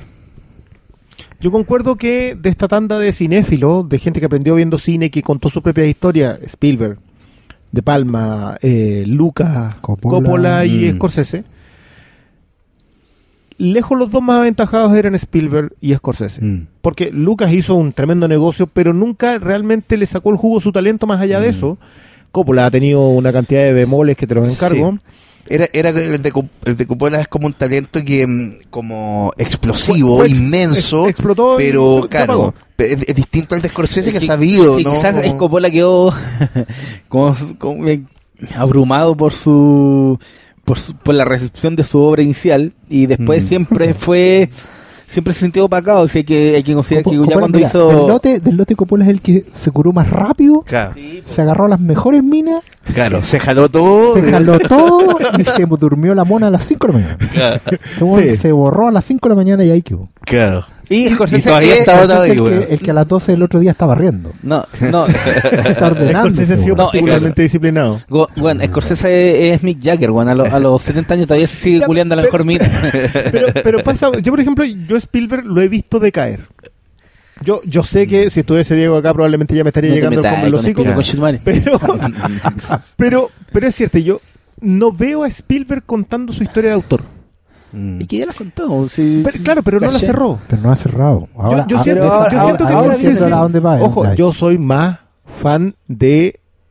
No soy exactamente un fan de Scorsese. Yo, con, con de hecho, de tanto que hemos citado a Ramírez, yo con Ramírez hemos tenido aquí largas conversaciones. A mí no me gustó el logo de Wall Street. Mm. O sea, no puedo creer que el logo de Wall Street tenga mejores críticas iniciales que, que esto. Es una locura. Silencio. Es una- o sea, no, podía locura. entenderlo. Ahí hay una Sí. percepción del cine, de la profundidad del cine que no que está Mm. mal, que está errada. Es que, pero seamos justos también, porque el silencio requiere. re- requiere más. Ya, pues, más que lo en ese proceso Y en eso más- también yo entiendo que tenga una recepción dispar, porque no toda la gente va a estar. Y esta wea es muy, muy concha lo que estoy diciendo. No está preparada para, para consumir este tipo de productos. Pues por Claro, eso la gente se para. pero aún cine, así ¿cachai? como, como propuesta de autor que yo respeto eh, el, el, el- el logo de Wall Street como propuesta de autor yo sé que yo sé que ese ritmo frenético lo está dando por algo pero aún así siento que que no, no, no tenía la necesidad de contarte nada tampoco Mm. con Departed Mm. como que como que no lo está contando lo está haciendo Sí. acá no acá como se que compro- cumple, ¿no? claro. Como que cumple con lo que Pero por es, ejemplo, con- en ese sentido lo de Departed y no tanto Hugo, yo creo que no hubo hay otra, hay otra, No, Hugo otra cosa para cerrar ahí. No, y no está también mira. experimentando también con el cine 3D. pero lo- claro, eso. pero lo de Departed eh, es una, una cosa que a Spielberg se le ha alargado más. ¿Cachai? Yo, yo entiendo que hay una etapa también, en que tú decís, bueno, te ponís peluquín, te, te Mm. echáis cremas antiedad, bueno, hay un momento en que te preocupáis, ¿cachai? Y, y un poco Wall, luego Wall Street también es una manera de decir, Mm. ¿sabes que yo tengo este pulso? Yo inventé esta weá. Claro. Vengan, a, vengan a aprender porque acá el Tata les va a Mm. enseñar. Ustedes creen que fuman, no tienen Claro. idea. Pa. Pendejos culiados. Ustedes creen que jalan, no tienen idea. Claro. Y, y te manda esa película que es un manifiesto. Mm. Pero una vez que termina con eso, ¿verdad? como Mm. que se cierra el pantalón, se pone la camisa y dice, ahora, Claro. Y ahora les voy a contar una historia. Claro. Y se manda esta weá. Y esto soy, ¿no? Como Y ahí puedo hacer esta claro, weá, pero yo soy Y ahí siento que también Mm. es una buena cosa para Spielberg, porque de una manera u otra te dice, mira, ¿sabes qué? Te falta un cierre, Steven. Mm. Ven, ven a hacerla. Sí. Y la Yo- base... yo Y a, a mí me gustó mucho. Yo le tengo eh, fe a la que va a hacer ahora. weón. Ready Player pero que puede que- ejercicio Ejercicio, Sí. ojo un muy buen ejercicio Es un muy buen ejercicio. Pero, pero yo siento que, Mm. que de la misma manera que Scorsese lo describe muy bien Oscar, pero lo que está haciendo es decir, ¿sabéis qué? Nosotros fuimos la Mm. generación pionera. Porque fueron pioneros de determinadas maneras. E increíblemente no se les ha agotado eso. Mm. O sea, silencio es la declaración de principios de ver cine, te da herramientas para contar cine. Es, es otra clínica, tú puedes Mm. casi cortarlas por escena y decir, ya, esta escena está de esto. Mm. Probablemente haya alguien en 30, 40 años más que haga lo mismo que hizo Scorsese con el em, Journey to the American Movies. Mm. Que era que tomaba una escena de Robert Wise y te decía, mira, acá está el horror. Claro. Y tú aprendías que ahí estaba el horror, Mm. que así se contaba el horror, que, que esa era la manera Mm. de llegar al horror. Y, y que lo hizo después con la película italiana y ojalá lo siga haciendo Scorsese Mm. pero pero yo siento que ahí estaba descontextualizado. Los que hayan visto el documental de De Palma, yo me acuerdo que Daniel Villalobos le hacía una gran crítica a ese, a ese documental que decía que no, no tenía contexto político. Como que De Palma era el talento que era, que lo era, pero no lo contextualizaba. Scorsese acá aterriza su contexto, es su contexto personal, es él es una persona creyente. Mm. Y como creyente, su búsqueda espiritual está en su cine. Mm. Y eso es muy político. Y, y eso es una declaración la política de al principios final es creer, importante. es creer Claro. en formas de ver la vida. Sí, ¿Cachai? Hoy día, hoy día la política que, que todos Mm. conocen es formas de vender la vida. claro. ¿Cachai? ¿Cómo la comercializáis? ¿Cómo, cómo, cómo la, Mm. cómo la hacéis rendir? Esta weá es una forma de ver la vida, de Mm. definir el mundo. ¿Cachai? Hoy no, yo quiero justo aprovechar esto para, hacer, para leer un- una, una pregunta que hace la gente. Porque lanzamos la pregunta en Twitter, Sí, a pesar de que no estaba Hermes. Sí, también la lanzó en Facebook. Voy a Y buscarla Facebook. la hizo en Facebook. Pero, Sí. por ejemplo, en, en Twitter nos preguntan, de los que estamos en el panel, ¿cuál es la película favorita de eh, Scorsese de usted? Lo hace Nicolás Nico 404. Hoy en día para mí es silencio. Oh, ¿En serio? Puta, qué terrible. Yo tengo que contestar lo mismo que Oscar. Eh, weón. no probablemente quizás en mi caso pueda ser el entusiasmo de, de ese fuego que aún me está quemando y, y, y el cual no puedo eh, eh, es- escapar aún pero es silencio Es que están Es- es lo más, acá. eh, es lo más hermoso que he visto de Scorsese Claro, y todas las demás son paso para esto. Mm. O sea, es, es la definitiva. Yo, bueno, la otra puede ser aún más definitiva, pero hasta aquí, todo, todo lo que, que haya visto de Scorsese, todo lo que me haya encantado de Scorsese, cierra acá, de una manera, puta, weón, qué gloria, para mayor gloria. ¿Y tú, Cristian? Eh, yo, Aunque de cada dijiste que te caía mal el viejo culiado. yo que tengo menos, de- o sea, yo no es que no lo aprecio, yo adoro Scorsese, pero, pero no tengo la misma relación de cariño que tiene tanta gente. Ojo que una, no tengo una relación de cariño y debo tener 10 películas en la casa así en Blu-ray guardadas como hueso santo, pero para mí por la pureza en el estilo, porque siento que Scorsese es talento puro en un momento, talento crudo, Mm. que se ve depurado por su cinefilia, para mí es Mean Street. Yo sé que es uno de sus primeros trabajos. Qué bueno que, que esté Robert De Niro ahí para Mm. demostrarlo que también, cuando también era talento crudo. Mm. Adoro su depuración. Yo creo que Silencio se va a meter en lo con el tiempo y con la perspectiva tranquilamente entre las cinco películas de Scorsese. Ahí al lado de Taxi Driver, de Rain Bull, de Goodfellas, que son las más conocidas. Mm. El rey de En- la comedia. que es otra que me gusta mucho porque me Sí. hace sentir tan impresionantemente incómodo. Sí. O sea, me cuesta Mm. avanzar en la película a- a- solamente viendo a De Niro con la pantalla gigante detrás. Pero no, para mí es Mean Streets. Creo que Harvey Keitel está extraordinario. Creo que la historia que cuenta de la pandilla, la Mm. historia del navajazo, digamos, es, Sí. es tremenda. Yo les aplaudo su decisión. Creo que está muy bien. Creo que lo que le podemos dedicar acá se queda corto, por silencio. Pero no, yo... Pero está, es que Todavía- está en sí. la tripa. Sí, eso esa, es, eso esa es. Es una película de está en la tripa. Mm. Está ahí, sí, es verdad eso también. Sí, y, y, y qué, qué bien, por lo menos a mí, qué bien me hizo eh, sentarme frente, es que, es que no, no quiero decir cine, como, pero como eh, entrar en, en una historia que también se narra eh, eh, a través, ¿no es cierto?, de- de- del, del lenguaje de la cámara, weón, de, del, del tiempo, ¿no es cierto?, las interpretaciones, de como, puta, qué, qué, El lenguaje. Puta, qué maravilla entrar en eso, ¿no? Como hoy, ¿no? Porque uno, claro, uno puede agarrar weón, las películas que uno ama, que tienen 50, no sé, digo como... eh, O sea, que, que esté así de vivo, Mm, Scorsese es sí. tremendo. ¿Y usted, don Pablo? Eh, como la pregunta es favorita, yo inevitablemente que debo decir que la primera que recuerdo haber visto, que fue Casino, Ah, 95, yo ¿Cómo tenía, yo tenía 12 años. un hombre Que la vi en joven, VHS. Y de ahí yo vi, obviamente, cuando ya iban y, eh, entré en la media, puta, rayar la papa con Taxi Driver, Mm. que es mi favorita, pero siempre la que creo que la que más me he repetido es Casino. Y es un- Mm. por, un- por un tema de, de, de que fue la primera que vi. po. ¿Saben qué? A mí me sorprende una cuestión. Yo, acá en el local de repente recibimos niños. Aparecen que para nosotros son infantes. O sea, para mí cualquier individuo que tenga menos de 18 años que llegue a este local buscando películas es un infante. Y me sorprende mucho que la mayoría de ellos, su película favorita de Scorsese es Casino. O sea, tú le preguntáis si hay visto más y te menciona 7 u 8 y Sí, decís, pero, pero claro, las conoce. Claro.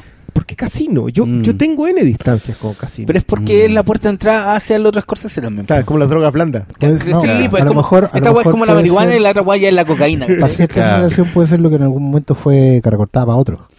Con De Palma. Mm. No, y hay que tener en cuenta que en Casino los personajes están muy, muy... sí, una de las cosas buenas que tiene esa película es que los personajes están muy, muy bien definidos. Mm. Y... Eh, ay, ¿cómo se llamaba el de... Nicky, Nicky, que es el personaje ah. de... Joe Pesci. De. Joe Pesci. Bueno, es, es como el, el personaje más Joe Pesci de todos los personajes Joe Pesci que hizo con Scorsese. ¿Ustedes vieron Jersey Boys? Yo no he visto todavía. Yo la vi. Sí, sí, sí. Yo la vi. No. Que ya, bueno, en Jersey Boys hay un momento en que te cuentan la historia de un pinganilla. O sea, porque te cuentan la historia de Frankie Valli, etcétera, etcétera. Y hay un punto en que te dicen, ven, ese pinganilla que está ahí, el que andaba haciendo, y hacía unos chanchullos que te lo encargo, o sea, se- te hacía ganar en los bolos para que tú le pasaras plata de fondo, así era la cuestión, pero ese de ahí es Joe Pesci. Y Joe Pesci. Y es Joe Pesci, te cuenta la historia de un flaco y, y- y- y- y el- y- y es muy bueno porque el personaje te mira en la cámara y te hace así como, "Mish". y te juro que yo lo miraba y decía, mira Joe Pesci, po".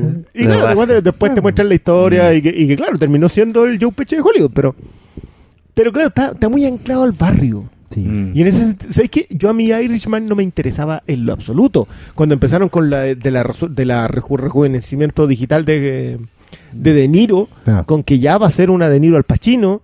Mm. Nada, nada, no había cómo. Pero hoy día, después de Silencio, después de este cierre de arco, Mm. Irishman sí tiene mucho más sentido. Mm. Como, como que sentís que Scorsese la está haciendo antes que Eastwood, Sí. la está haciendo en los 70. Está, está marcando esa despedida y a nivel de filmar esa despedida. Mm. Aunque ten- tenés que considerar que igual Clint Eastwood la hizo antes. O cerró su etapa antes de, de los western con Lo Imperdonable. Pero, pero en el caso de Eastwood, él narrativamente sus búsquedas empiezan después. No, claro. Porque su búsqueda Mm. espiritual empieza con cosas como, como no sé, pues como Gran Torino, como Mm. mm, eh, Million Dollar Baby. No, inclusive con esa el, el Medianoche en el Jardín y el, del Bien y el Mal, que era como todo ese... Sí, ¿no? Y el oscurillo que le Ah, gusta, sí. ¿cachai? Sí, eso, eso que hizo en los 90. Y te acabo de nombrar la película de Clint Eastwood de la que nadie Sí, habla, bueno. no, es una gran película. Hay un cosa que gusta. tiene mejor papel. Pero, No, y- pero claro, el, y- el cine más último de, de Eastwood, tú te das dando cuenta que es un, un, un señor Mm. que está eh, marcando algunas cosas. O sea, está esa del, del lo impensable, ¿cómo se llama? Oh, qué horrible. No, esa es la del tsunami. La de. Matt Damon. No, es Claro. horrible. Pero eso Oye. también te habla en el fondo de, de lo que él cree, ¿cachai? Claro. De una forma u otra. Yo, yo creo que la persecución, en el caso de Eastwood, Mm. ha sido súper evidente en su persecución. Sí, Su, su distanciamiento con su hija, que lo coloca en tres, cuatro películas. sí. Su idea de creer, la idea de que hay un Dios más. O sea, perdón, pero Gran Torino termina en un, en un sacrificio con crucifixión. Sí, Sí. O sea, si esa no es persecución a. que yo creo que tiene que ver con, que, con, con estar viejo. Yo creo que está sí, más de viejo todas que maneras. Scorsese. Pero sabes que también en, la entrevista esta que, Bastante que- más, que de, de Scorsese, él también manifiesta en un momento, o sea, yo es más joven que Eastwood, pero la salud nunca lo ha acompañado. Scorsese creo que tiene medio pulmón, una cosa así. Producto de muchas Mm. cosas. ¿cachai? De Ya, hecho, oye, contaba que acá en Silencio, para terminar la idea, que acá en Silencio había tenido que andar a hombros de, de, de, de guardaespaldas, para trepar los cerros, todo lo más. Entonces que claramente él ya no podía hacer una película antes de tres años. Mm. Entonces que no esperaran mucho más de él. No es como Eastwood que hace dos en un año por último. ¿cachai? Eh, no se esperaron mucho más de él y eso también es una manera de ir definiendo las Mm. cosas. A lo mejor Eastwood hace más películas que son menores, pero en la suma van, van, Claro. van contando un cuento más largo. Mm. ¿cachai? Es que al final como capítulos de una historia que él también está cerrando. Vamos a las preguntas. Ya, mira, pregunta, ya, esta no tiene nada que ver con silencio y con no sé por qué. ¿Cachai que cuando hacemos las preguntas, oye, hoy día hablamos de silencio y de Ghost in the Shell? Hagan preguntas y los buenos, ¿cachai la que salen? Armando, SFH Arman, es su arroba, dice, hola cabros, ¿cuándo un Flinkas de Jodorowsky? ¿Películas de culto? ¿Cuáles son sus obras maestras? ¿Cuándo un Flinkas? Nunca, weón, yo me niego a hacer esa weá. Sí. Películas de culto, tiene películas de culto, pero yo no me explico por qué son de culto. ¿Cuáles son sus obras maestras? Ninguna, weón. Sí, si me invitaran yo no vendría. Muy bien, me cayó bien. Me cayó bien. Muy buena entrada. Sí. Cabrón. Bueno, yo a, a Jodorowsky lo, lo, lo paso con el documental de Dona, weón, porque comprendo, weón. Puta, Su- ni- su- ni me, eso, me- weón, me perdona. transmite su pasión, ¿cachai? Yo lo encuentro tan engrupioso. Pero sí, porque No vaya, que vaya a leer Sí. la suerte en el culo de las personas, weón, que se dé la chucha. No, pero ese, pero ese no es el cineasta Jodorowsky. Yo el cineasta Jodorowsky igual tengo cierta cierta No, simpatía, y- no voy a confesarla pero- tanto. digamos, perdón, pero, pero- pero creo que hay trazos Pero de esa weá que, que se de mantienen. No. O la montaña Dios sagrada, weón. La No. montaña sagrada es para pasársela a los... Nah, No, yo- no, yo- sé que la no, no defendía. puedo, yo no puedo con esa weá, No, esa weá la defendía a mis compañeros de la U que los weones pasaban volados las 24 Es que horas del día, weón. Siempre es la weá. Entonces, váyanse a la Sí, yo, yo eh, eh, no, no quiero ofender a nadie acá si, si gusta. No, por favor, estamos de- acostumbrados a sí, eh, pero yo suelo desconfiar de alguien que, que en, en alguna conversación cita a Jodorowsky, ya sea como ejemplo cinematográfico. o, o de, de cualquier punto de vista, como el Jodorowsky escritor, como El puta, no. de runas, Sí. weón. Yo Sí. tengo que reconocer No, a que mí no me cae mal, pero weón. Sí, tiene, tiene dos cositas Ya, por ahí. nunca. Al parecer, Nosotros al no a parecer sí. nunca. Manuel Malgache eh, pregunta: ¿Hay más gente viendo las de Nicolás López que las de Scorsese? Junten miedo. No hay pregunta, porque el weón no entendió que había que hacer preguntas. y no sé, pues si la gente va a ver más, va, va a ver más, no sé, pues weón, la bella y la bestia que Scorsese. Sí, que- son- de que, Sí, ¿Cuál, No cuál es la sorpresa? no tienen nada que ver. Bienvenido ¿ah? al mundo. es como, qué chucha. Yo, también creo que tiene que ver con... Pero, yo, lo digo, yo lo vengo diciendo Guardián de la Galaxia. Si tú haces Sí. un estudio de mercado, lo que a la gente le gusta y se lo da ahí, te lo Pero- van a comprar. pero, digamos. pero el efecto que provoca Scorsese en esos pocos es Obvio. silencio. Mira cómo nos tiene. weón. David Lannister pregunta, eh, ¿cuál vendría siendo, según su opinión, la mejor peli del tío Martin en el siglo XXI? Creo que ustedes ya dijeron. Silencio. Claro, para mí sí, silencio. No, y el siglo XXI silencio, sin lugar a dudas. ¿Qué ha hecho en el siglo XXI el tío Martín? Ha hecho una película que todos odian, pero a mí me gusta mucho, que es Pandillas de Nueva York. Ha hecho... ¿Ese es del 2001? 2001. Hizo... Ah, no, yo, yo tendría que entregarme por Shooter Island. Shooter Island. Shooter A mí me Island. gusta mucho. Yo prefiero Pandillas. No, no, no, yo creo que encuentro mejor silencio, pero... Ya. Pandilla tiene hartas pifes, pero yo encuentro que es una gran teleserie, weón. Bien, sí. Sí, y, se no- dura- y- y pero se no- dura- y se nota que el güey está Eh, apasionado por el tema. Sí, eh, eh, eh, efectivamente una película mm, como más melodramática Sí, en ese sentido, pero, pero eso yo no lo encuentro desdeñable. Para nada, no, yo... Eh, a, a mí también es una película que me gusta mucho, Pandillas de Nueva York, weón, y, y creo que, mm, que sí. Eh, quería hacer una pregunta, ¿puede ¿Ah? ser o no? Sí, puede escribirla o hacerla. Sí. ¿Cuánto, cuánto vale Pandilla de Nueva York acá? claro. Barato, barato, barato, barato. Prefiero mijito. la hora en público. Claro. Eh. No, eh, que, que tiene que ver con lo que hemos estado hablando, ¿no? Como, eh, y que, que en, este mismo libro que, estoy leyendo de, de este, de este, de este cinéfilo, porque él no hace crítica constante, ¿no? Eh, Philip Lopate. Eh, tiene, tiene un comentario bastante agrio sobre la última tentación. Entonces él dice, eh, él dice que Scorsese et- es, es sin duda el, el cineasta, esto es como del 90 más o menos, este texto que voy a citar. Él dice que Scorsese es el cineasta como más dotado, ¿no? Como con, en términos narrativos y imagen, es, el hueón más, más talentoso. más talentoso, pero dice que, mm, que, que quién es finalmente. Tiene talento, es capo, pero ¿quién es? Dice. Yo no sé quién es, dice este weón.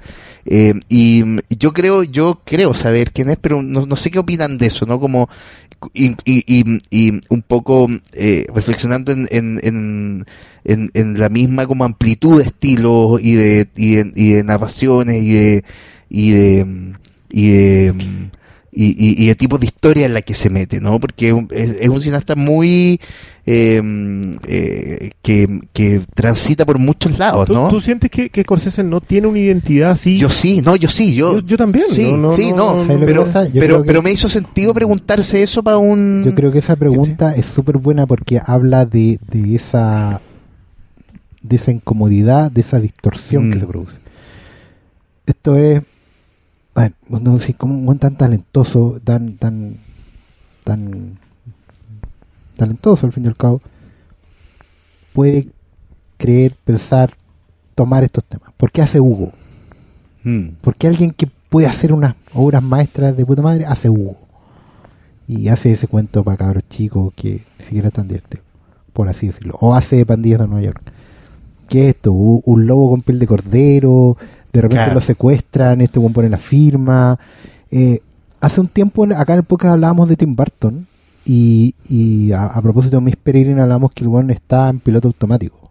mm, Y claro, y concordamos un poco que, que, que el tipo está perdido hace un buen tiempo. mm. Y ya hoy en día solo es un zombie, Sí, coloca la firma y Probablemente hace varios años, ¿no? Yo creo que Scorsese ha buscado eh, Mm. como en los, en los rincones más oscuros, por así decirlo, Mm. para ojos de un cinéfilo duro o entrenado. Mm. Decir, ¿por qué hacer una teleserie, como dije yo de Bandido Negro? Claro. ¿Por qué hacer una- un, un cuento tan infantiloide como Hugo, o lo que le puede pasar ahora a Spielberg con BFG? ¿Por qué se Mm. meten ahí? ¿Qué están Mm. buscando? Yo creo que esto, que eh, lo que incomoda es que un, un tipo con talento falle. Mm, Lo que no se entiende es que efectivamente Scorsese falla a propósito.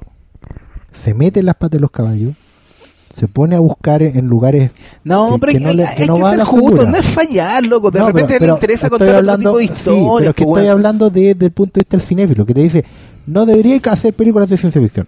No debería hacer con ese talento. No debería hacer películas cine- de mira, terror. ya, pero pero como seamos justos, weón. Sí, po. Al cinéfilo, al cinéfilo culeado le interesaría ver solo Rook, Blanc, Blue, ¿cachai?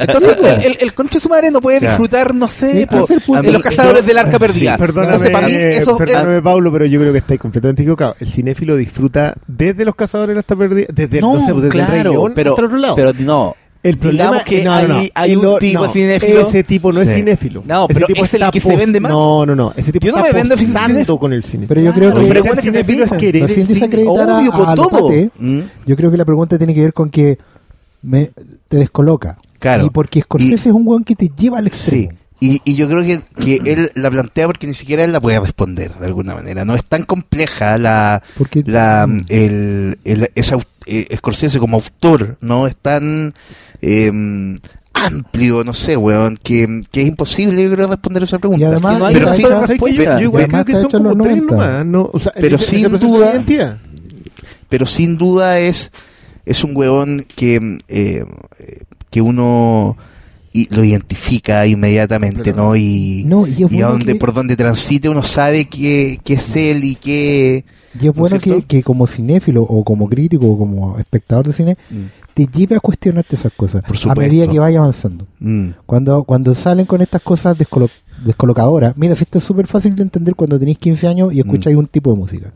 Y viene tu banda y saca un disco más pop. No, Claro. como que lo... oh, esa weá, pero esa weá, ese, dolor, madre. ese Mm. dolor es el que te hace madurar. Cuando te empezáis a preguntar por qué estos weones que antes tocaban mm, punk, hardcore, ahora hacen una weá Claro. melódica. ¿Por qué están tocando la con seis la notas? Claro, la power Mm. ballad. ¿Qué pasó acá?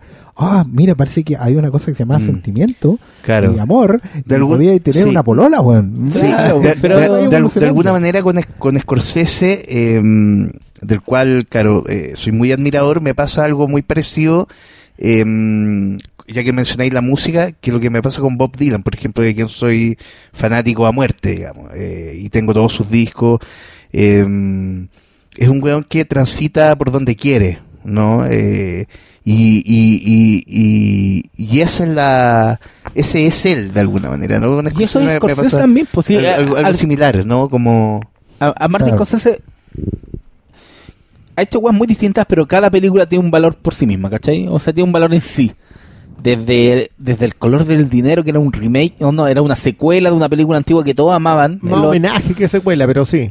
es secuela. Y es una es, es secuela. Y es, pero una es secuela.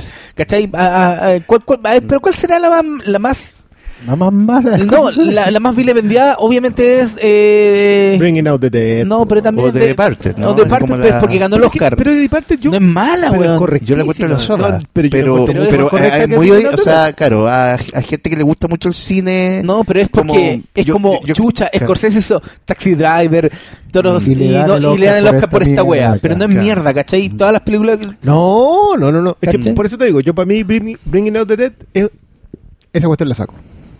O sea, si me así, Mm. si elija una nomás para sacar, esa la saco. Porque de verdad que siento que, que anda perdido ahí. En esta, en esta misma conversación que tenemos sí. sobre el Martin Scorsese autor, la identidad de él, yo no la veo ahí en ningún momento. Siento que no, no es el concepto homenajearse, pero creo que recurre a sus clichés. Y, y se le pierde completamente. se- no, yo creo que esa de película se le, se le escapa un poquito de la mano a Nicolas Cage, que es el weón más que más se le que escapa también, es- que, que también es en factor. todos sus clichés, Es un factor. Pero yo creo que eso justamente, y una, una lección que nos debería quedar en el fondo ahora que ya vamos avanzando en la vida en general, es que necesitáis, podéis idolatrar a alguien, pero tenéis que reconocer que tu ídolo también la caga. Y tenéis que buscar dónde la cagó. Y, a- y aprender en el fondo a seguir teniendo un ídolo Mm. que caga. Tal cual. Cuando tú encontráis que, porque en el fondo admiráis a alguien que se metió eh, en lugares y se perdió un rato y después vuelve. Artísticamente hablando. Claro, no renunciar a él, sino que ir con él a esa weá. Y, Mm. y entender que es el fallo o el error o, o- o la pérdida es parte del, del, proceso. ¿Cachai? Mm. No, no debemos idolatrar buenos perfectos. No Ah, debemos por idolatrar puros buenos que hagan No, obras conocer maestras. a tu héroe suele, suele lle- conllevar un porrazo. Con llevar decepciones. O sea, es creo que el, el ejercicio artístico tiene que ver con, con- no, no con lo parejo y arriba, ¿no? Sino que con la, la, la búsqueda de eso, es Claro. equivocarse, es, es pal- es transitar por otra parte, que estar que puta que sí, que no, que más o menos. Pero eso hay que, hay Mm. que, hay que manifestarlo. Sí, porque es- la, sí, gente por supuesto. No, la gente Mm. no, lo, no lo está entendiendo. No, y también hay que Ay, te me caíste, te me No, caíste. y bueno, yo Es y- muy egoísta, Me es, caíste muy egoísta la Pero gente. más allá de eso, también ante el escenario actual de la cartelera, hay que poner de parte de uno e ir al puto cine cuando llega una película como Silencio y hay que Ah, hay que hacer el esfuerzo. Yo sé que cuesta, weón. Y arriesgarse hay a ver películas y hay que, que arriesgarse y puede que Claro, sea sí. puede, puede que lo te van a poner la película en un horario de mierda. Yo Silencio la fui a ver un domingo a las 10 de la noche, weón. Salieron a la una. weón. Salí como a la una, llegué a mi casa como a la una y media, weón. Al otro día tenía que trabajar, pero pico, salí tan contento del cine que me- no me importó. Y weón, cuando, cuando uno alega, puta, en el cine no dan ninguna weá, No es ni una wea buena. ¿cachai? Es el punto. Hay que ir a ver, y aunque el weón falle, aunque tu, un director tan probado falle, puta, anda a verlo porque después no va, no va a llegar esa película y te va a llegar los Power Rangers, te va a llegar Ghost in the Pero ¿sabes Shell. qué? Yo, mire, yo, yo esto lo voy a desarrollar más, creo que le tengo que dar muchas vueltas porque fue, hoy día empezó en una conversación y estoy recién aportándole datos. Pero yo tengo, estoy empezando a desarrollar una teoría sobre la cultura de la piratería versus la cultura de las productoras. Que se ha empezado a generar una disonancia entre ambas, que es brutal. Porque empieza la cultura de la piratería consume, comenta eh, y llena las redes sociales con determinados puntos de vista. Desde la diversidad racial hasta, no sé, lo que se te ocurra, lo que se te ocurra para el otro Mm. lado. Versus la retroalimentación de las productoras, de las distribuidoras de cine, de las productoras de cine. Que ellos miran sus números, porque en realidad no les interesa otra cosa y son diametralmente opuestos. Entonces, yo necesito aterrizarlo completamente, necesito empezar a hacer una revisión de números, necesito empezar a hacer una revisión de, de contenido, digamos. Pero siento que hoy día el mayor problema es que nosotros tendemos a guiarnos mucho por la conversación en redes sociales y menos por el número duro en, eh, en cartelera, en consumo directo, en, en- en el caso de los cómics es una cuestión que... tengo- No, y el- el- al final es que nos, nos tendemos a estancar en lo que todos están hablando y hay poco espacio a la experimentación. O sea, hoy día Y- podríamos haber hablado la mitad de Ghost in the Shell y la otra mitad de Silence y a Ghost in the Shell le dimos ¿cuánto? ¿20 minutos? No, pero es por lo que se merece cada película. Pero más allá, exacto, ma- eso pero, es lo que- pero más allá de eso es eso, igual la discusión hoy está centrada en Ghost in the Shell y las, en las preguntas que nos hicieron, la mayoría de Ghost in the Shell. ¿Sirve eh, Ghost in the Shell como introducción al concepto o voy derecho al original? Anda al original, po. ¿Cachai? Pero introducción Eh, a qué concepto? el concepto de, no sé, pues inteligencia, no sé a lo, a lo que se refiere. Hay que entender a la gente, weón. Te hace preguntas en 140 caracteres. ¿Qué más esperáis? O, o te preguntan, sobre Ghost in the Shell, porfa, saquen esos taladres, est- esos taladros. El, mango, el manga tenía comedia, bla, bla, bla. ¿Cachai? Son todas las preguntas de Ghost El in the manga, Shell. el manga tenía mucha Sí, comedia, pues, y pero el- el anime no. No, pues y el No, anime no, nada. No, po. Para nada. Entonces, ojo que, que yo ahí tengo, yo vuelvo a insistir, yo tengo un gran aprecio por, por los temas que trata Ghost in the Shell de Mamuro Ochi. El, el, el- es de Mamuro Ochi, el, claro, él la dirige. sí. Mamuro Ochi, el, el del anime. El, el del Tengo- manga tengo Y un gran Zero. respeto. Si- Zero era algo así. Masamune Shiro. Shiro. Eso. pero no tengo tanto acercamiento, o sea, narrativamente creo que pierde mucho con los años. En su momento, obviamente, la vimos y quedamos, porque en general estábamos más dados al tema contemplativo, o sea, Evangelion no, también estábamos súper metidos, y loco, Evangelion yo todavía no la entiendo. ¿No? Yo sí lo No, entiendo. estáis locos. Ah, ¿cuál? Yo entiendo 2001, ¿Cuál loco. de las tres? Yo te puedo de- decir en qué termina 2001, weón. No es como que me digáis que se entiende Mulholland Drive. Mulholland Drive no la entendí. No, esa weón no, po. No. Pero 2001 sí se entiende, weón. No, ¿Cómo que no? no, se absorbe. Hablemoslo cuando lo vayamos a ver. pues. Sí, no, yo creo Oye, que sí, se nos de- viene, se nos- oye, yo desde acá no voy a decir la cadena porque porque está es mucho, pero qué bonito se viene la temporada de clásicos en los cines. Sí. Oye, aprovechemos el momento de despedir a Simón. Tiene que partir, entonces. Tiene que Tiene que partir. Sí. Mi mujer y mi hija me esperan. Muy bien. La mujer mosca. eh, Weón, mujer mosca está- y, y, y está apretándome Sí. a través de Ah, WhatsApp. ¿Dónde estáis? Weón, no me- invitado. ¿Dónde estáis? me puso viejo, ¿no cree que, que, que un poco tarde ya? Entonces, ¿Qué Hay que en. Providencia? Hay que acá, eh. ahora? Sí, no, Nosotros vamos a- A mí igual me llegó un mensaje, pero bueno. Ah, no, ya empezamos. No, pero yo creo que... Mira, weón, Oye, pero mira las weas que espera, pregunta la gente. espera, espera. Oh, Simón, muchas gracias por, por estar acá. no, gracias por la invitación. Por aportar a la conversa, el dato y todo eso. Así que, Sí, Sí, eh, disculpen mi, mi falta de, de expertise en toda esta cuestión, no, eh, pero he sido muy feliz eh, comentando la película y lo he pasado muy bien. espero que ustedes también auditores valoren eso. Porque Eso. ¿Y dónde pueden seguir a Simón? Arroba réplico real en Twitter Sí. y Simón Soto en, Y en librerías. En la vida. y en librería. Librerías lo Librería, el nombre de los libros, sí, eh, tiro. Claro, eh, voy a nombrar el que tiene más distribución y todo, que se llama La pesadilla del mundo y es un libro de relatos. eh, eso. Sí. eh, y por Editorial Montacerdo. Eso es. Ya, pues. Ya, dale con las preguntas que entero. No, weón, la gente pregunta, weá.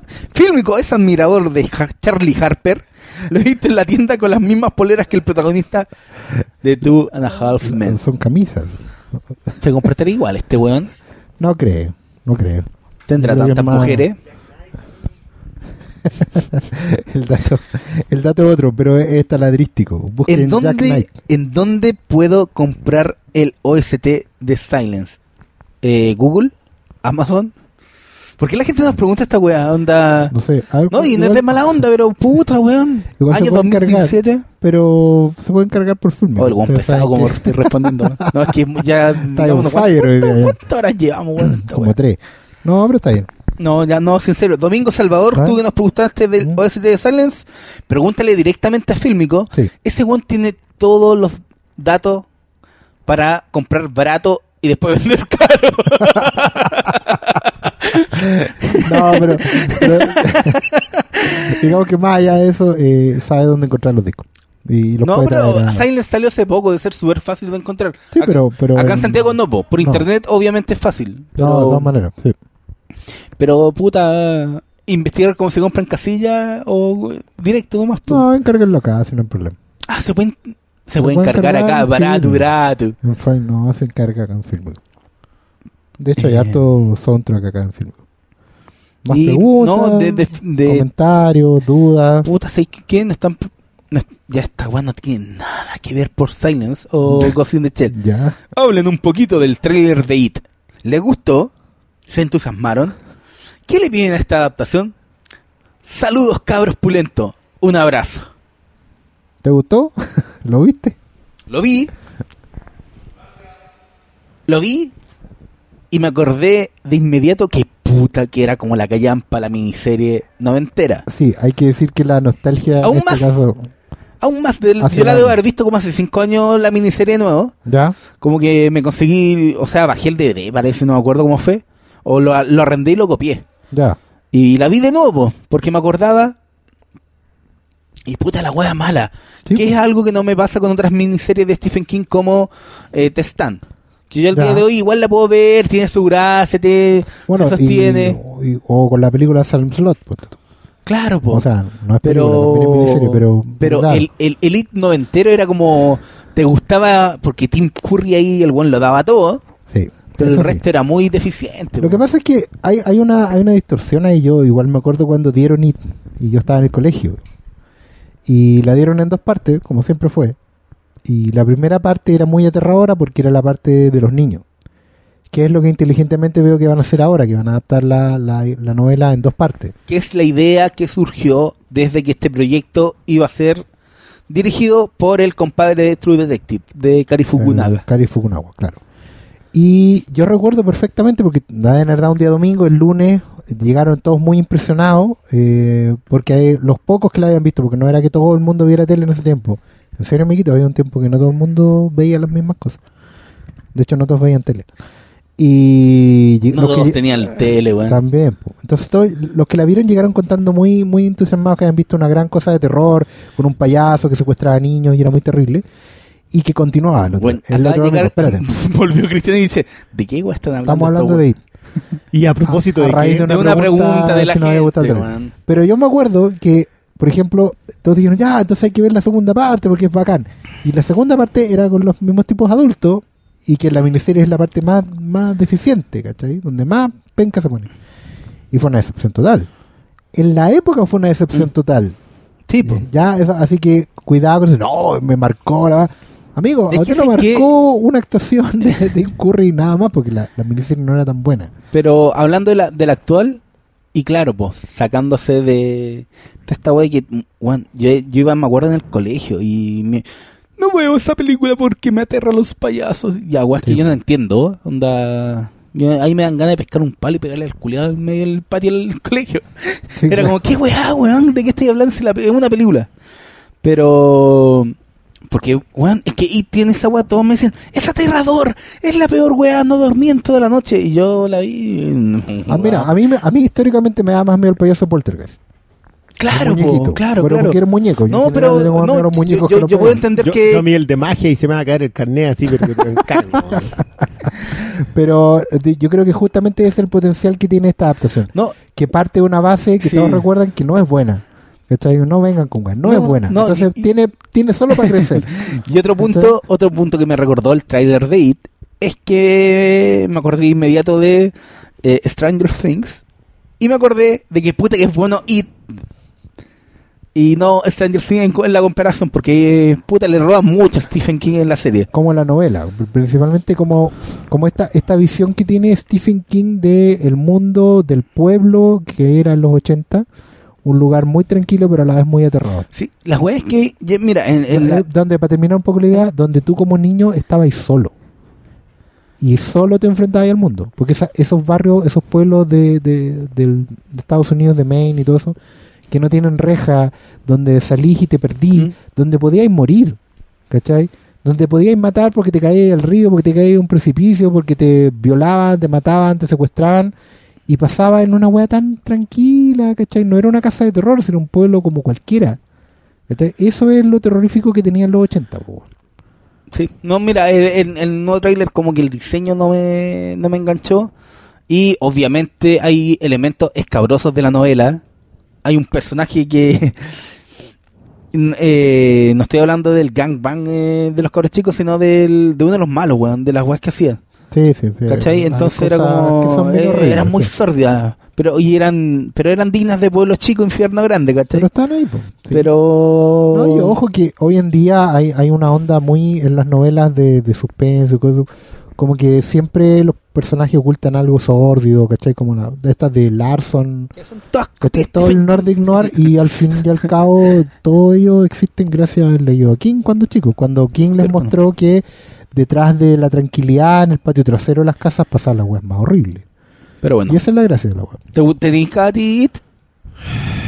Eh, no. No, ya. Y con eso cerramos, señores. Yo creo No que sé, está es que bien. no sé cu- qué otras preguntas alcanzaron No, yo hice solo las de Twitter, pero yo creo que ya está bien. En. Facebook un par de está. preguntas. No quiero terminar a las 3 de la mañana como el otro día. Pero si son recién las 11 que estáis ahí. mm. Pero ya, sí, ya es tardecito. Ya, si tuviesen que decir un próximo film, ¿le- ¿les interesaría otro film de Anime Exploitation? ¿De nuestro bautizado Anime Exploitation? No sé. Yo creo que Rotec. Ya, pero sé, que Ro- y sé- y sé que puedo, puede ser un gran error y me pueden destruir el corazón en añicos como hace rato no lo hacen. ¿Cómo hace rato no lo hacen? ¿En serio? Weón, mi no le he puesto corazón... el corazón a nada últimamente. No, Está blindado este weón. No, no, yo igual antes de Dragon Ball Evolution yo sabía, pero puta que me dolió que haya sido tan mala la weá. Yo sabía que era mala, pero me dolió que o con Linterna Verde. Bueno, Linterna Verde. Ah, un ya. personaje con el que yo tengo todos los putos cómics en ¿Sabes inglés desde los 90, weón, ¿Sabéis qué es casi. lo que más me duele a mí con Linterna Verde? Que yo no entiendo cómo diablos podíais cometer tantos errores. Con una weá tan rica. Sí. O sea, su tenía, madre, teníais tanto para hacerlo bien o mediocre, pero no. Teníais que profundizar en Hacerlo malo. Y por eso estamos en este escenario en donde siempre nos estamos enfrentando a superproducciones sin mucha Bueno, yo, yo creo que tiene que ver con esa otra, con esa otro, que, que de verdad que creo que hay que desarrollarlo, que tiene que ver con que la gente lo que consume no lo financia.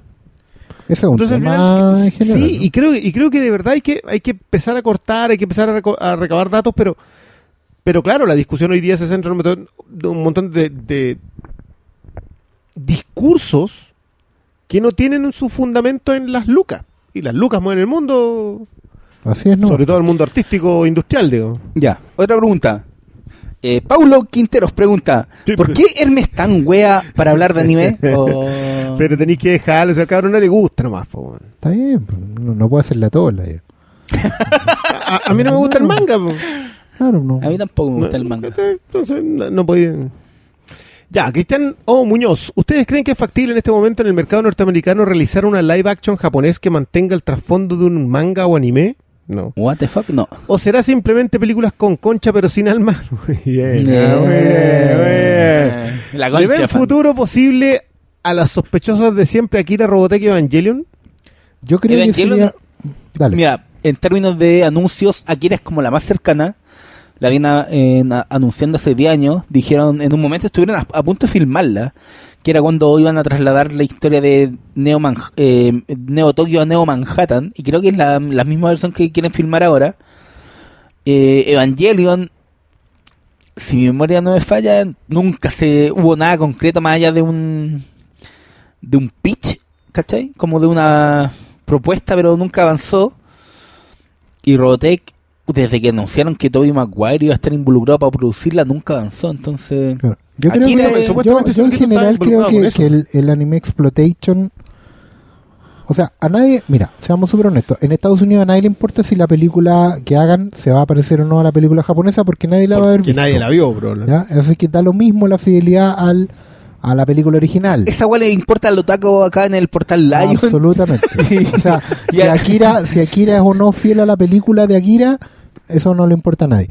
Por lo mismo, yo creo que eh, una mejor manera de, de hacer algo con el, con el género, o en realidad con el estilo, no con el género, eh, tiene que ser con tomar conceptos y crear algo que lo recupere. Y utilizar una marca ¿Cachai? para explotarla. Claro, por ¿Sabes ejemplo, a mí me motivó mucho ver por ahí un arte conceptual para una versión oriental, sí, ¿Mm? de una de una serie que se llama Full Metal Alchemist. Ah, sí, de eso. Claro, está porque muy vi la película. Claro. Ve la película. Claro, y esa, esa serie tiene harto potencial porque no necesariamente cuentas la misma historia, pero puedes hacer algo que tiene fusión de géneros, porque al final era una historia inventada en Europa, por mucho que estuviera producido en Japón, y con un conceptos que son interesantes, como el del alma, ¿cachai? Como el, de- el del, del- de la viaje de hacerte adulto, etcétera, y, y el fracaso y volver a lidiar con eso. ¿Cachai? Yo, yo me iría más para ese lado. ¿cachai? Yo buscaría conceptos que fueran interesantes de adaptar y haría algo con ellos, independiente de que sean series o películas. Ojalá que no sean películas para no tener estas comparaciones medias idiotas. ¿Cachai? Sí. Oye, la firmaron cuadro a cuadro, no le hicieron nada, no respetaron esto, cambiaron esto otro, copiaron una escena aquí, copiaron una escena allá. Ojalá. Pero yo mandaría la chucha todo ese discurso de la gente que quiere. Mira, ay, ese weón me empelota esa weá. Me empelota, weón. Me están creciendo en este momento los testículos, weón. De solo pensar en esa idea de que la gente quiere ver la Agradezca misma weá que ya vio. audio. La misma weá que ya vio. ¿Para qué mierda queréis ver a Kira con los mismos planos en live action si ya lo viste? ¿Para qué conche su madre queréis ver de nuevo la Bella y la Bestia con el mismo baile con el traje amarillo si ya la viste? ¿Sabes qué? Porque Yo eso chucha, loco. El, artículo a, a Diego. Si Sí. no lo han leído, búsquenlo. No me acuerdo en qué página está, pero, pero lo Creo que posteó Diego igual del el suyo.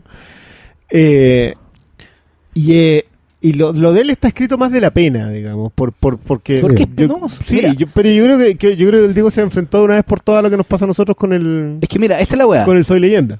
Claro. Esta es la weá. Yo puedo aceptar que hayan eh, adaptación al calco como Sin City. Que haya casos en donde la weá funcione. ¿No funciona en Sin City? Yo creo que sí funciona. ¿eh? En la Porque primera. solamente en, en, el Largo Adiós. en la primera. Pero funciona. Pero eh, no todo tiene que ser un calco.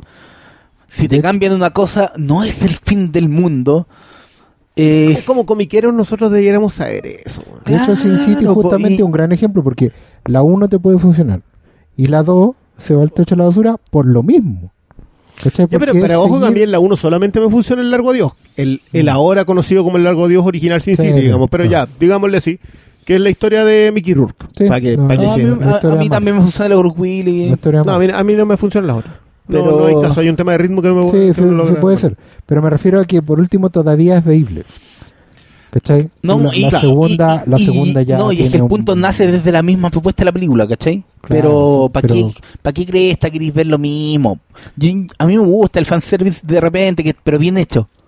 Pero que todo sea, un- que una película sea fanservice de muy, Es el punto. en el sea, sentido de calco, uno, también peo. tiene que aprender a, empezar a ver eso antes de y no dejar tu dinero en boletería si ya sabís que la cosa va a ser así. Hay que exigirle más a las adaptaciones. Por, aunque fallen como Ghost in the Shell, yo siento que para mí esa weá es más válido.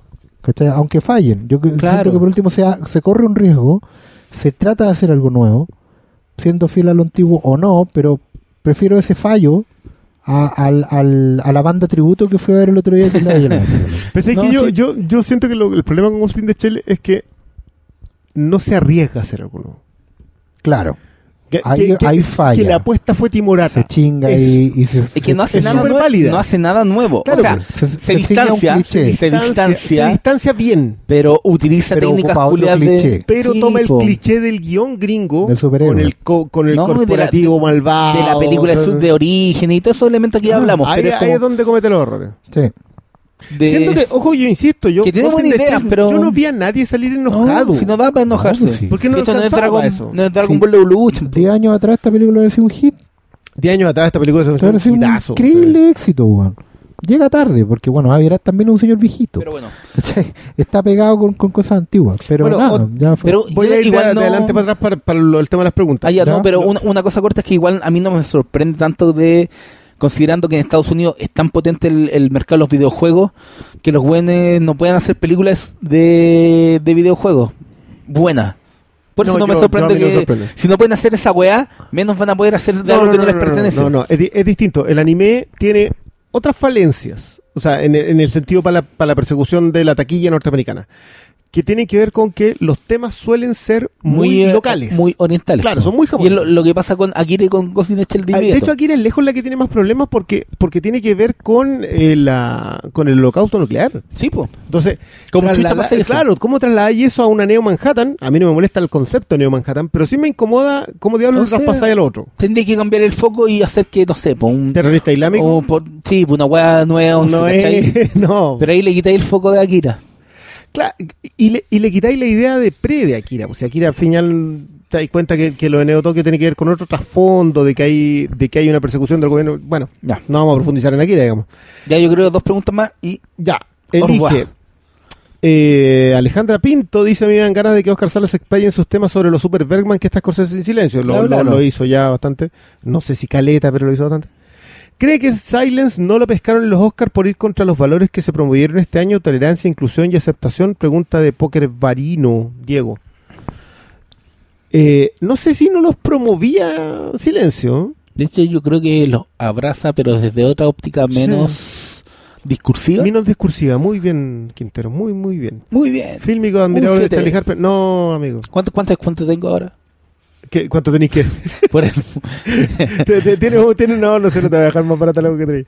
Eh, dado que van a hablar de una leyenda viviente, muy buen término sobre Scorsese, amigo. ¿Cuál es la favorita de cada uno del panel? Sí, ya la tiramos. Sí, ya la tiramos, ya la tiramos. ¿Prefieren este Scorsese que el de Lobo? De todas maneras. Eh, el último arco en Silence, en mi opinión, hay un error medio estructural. Cosas pudieron presentarse antes. Siento que afectó demasiado el tempo. Que afectó demasiado el tempo. Afectó. Amigo, los acentos no hacen nada mal. Eh, ¿Sabes que yo sí lo siento, pero yo no siento que le afecte? No, y, y yo creo Yo que aparte que lo de la... a- a propósito. Sí, es, es parte del relato, es parte del sufrimiento, es parte de la carga, es parte de la sí, cruz. Sí, yo, yo siento que lo larga, lo larga a propósito. Alexander P.A. o PA.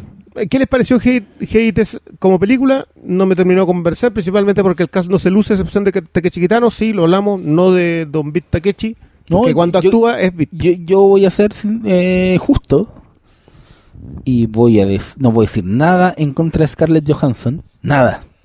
Nada. Nada. Y quiero recargar. Caliente, Nada. mierda. No, pero está bien. Gonzalo Y Muñoz. Muy bien. Gonzalo Y muy Muñoz, Dave bien. Chappelle es mi pastor, nada me hace de faltar. Gracias, pobre cabra, por hablar de él en el Flimcast. Muy bien, Dave Chappelle es un gigante. Yo todavía me acuerdo de un par de cosas que hizo en su Dave Chappelle Show. De Chapel salen con Air. Una gran película. No, Dave Chappelle fue esa, eh, tiene, tiene una con él, loco. Sí, se me acordaba. Tiene una joya que se llama Undercover Brother, en que él es el hermano paranoico y, y se mandan los mejores diálogos de Jay Simpson que yo he visto. Hablan un poquito del tráiler de It, ya lo hablaron ustedes. Si tuviese que decir, ya esto también lo hablamos. Don James P. Wax sobre Ghost in the Shell. Ah, el tema del, de que tenía humor el anime, ¿ya? ¿Película preferida de Katsuhiro Otomo? Pregunta don Andrés Quesada. ¿Tan, tan adentrado en la Otomo, película Otomo? Otomo he visto creo que dos.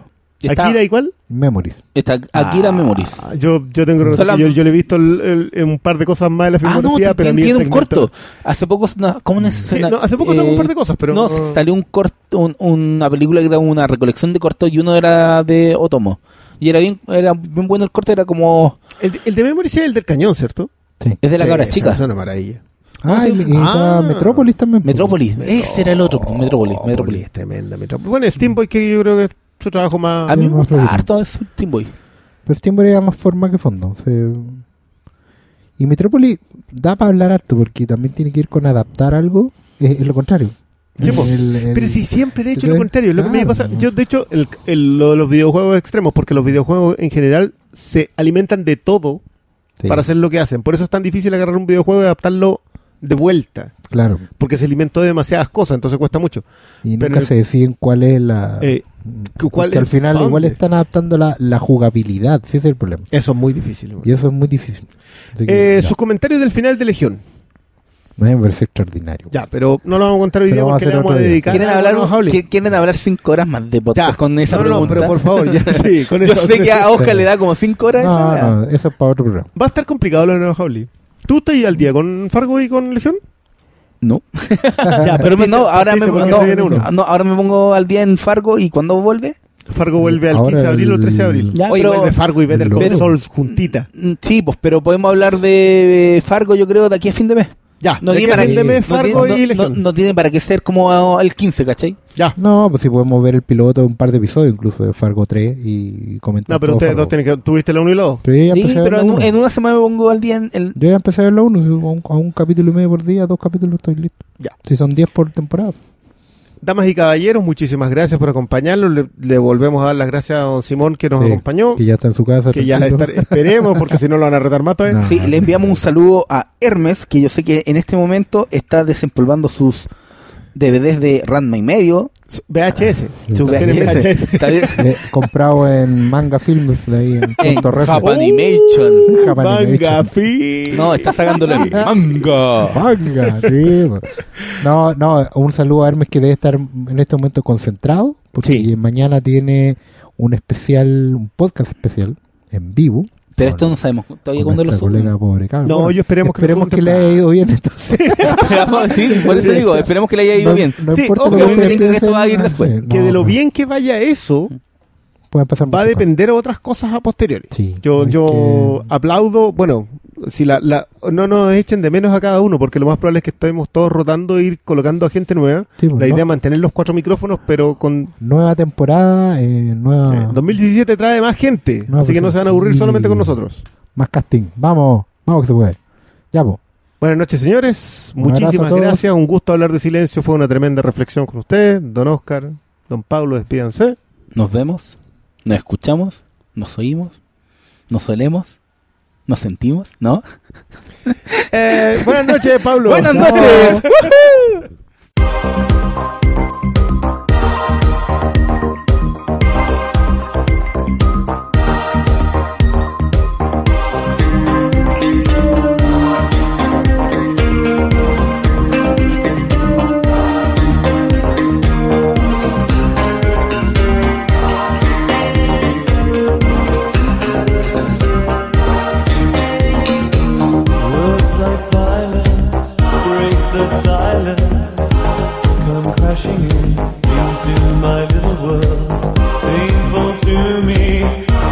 right through me. Don't you understand?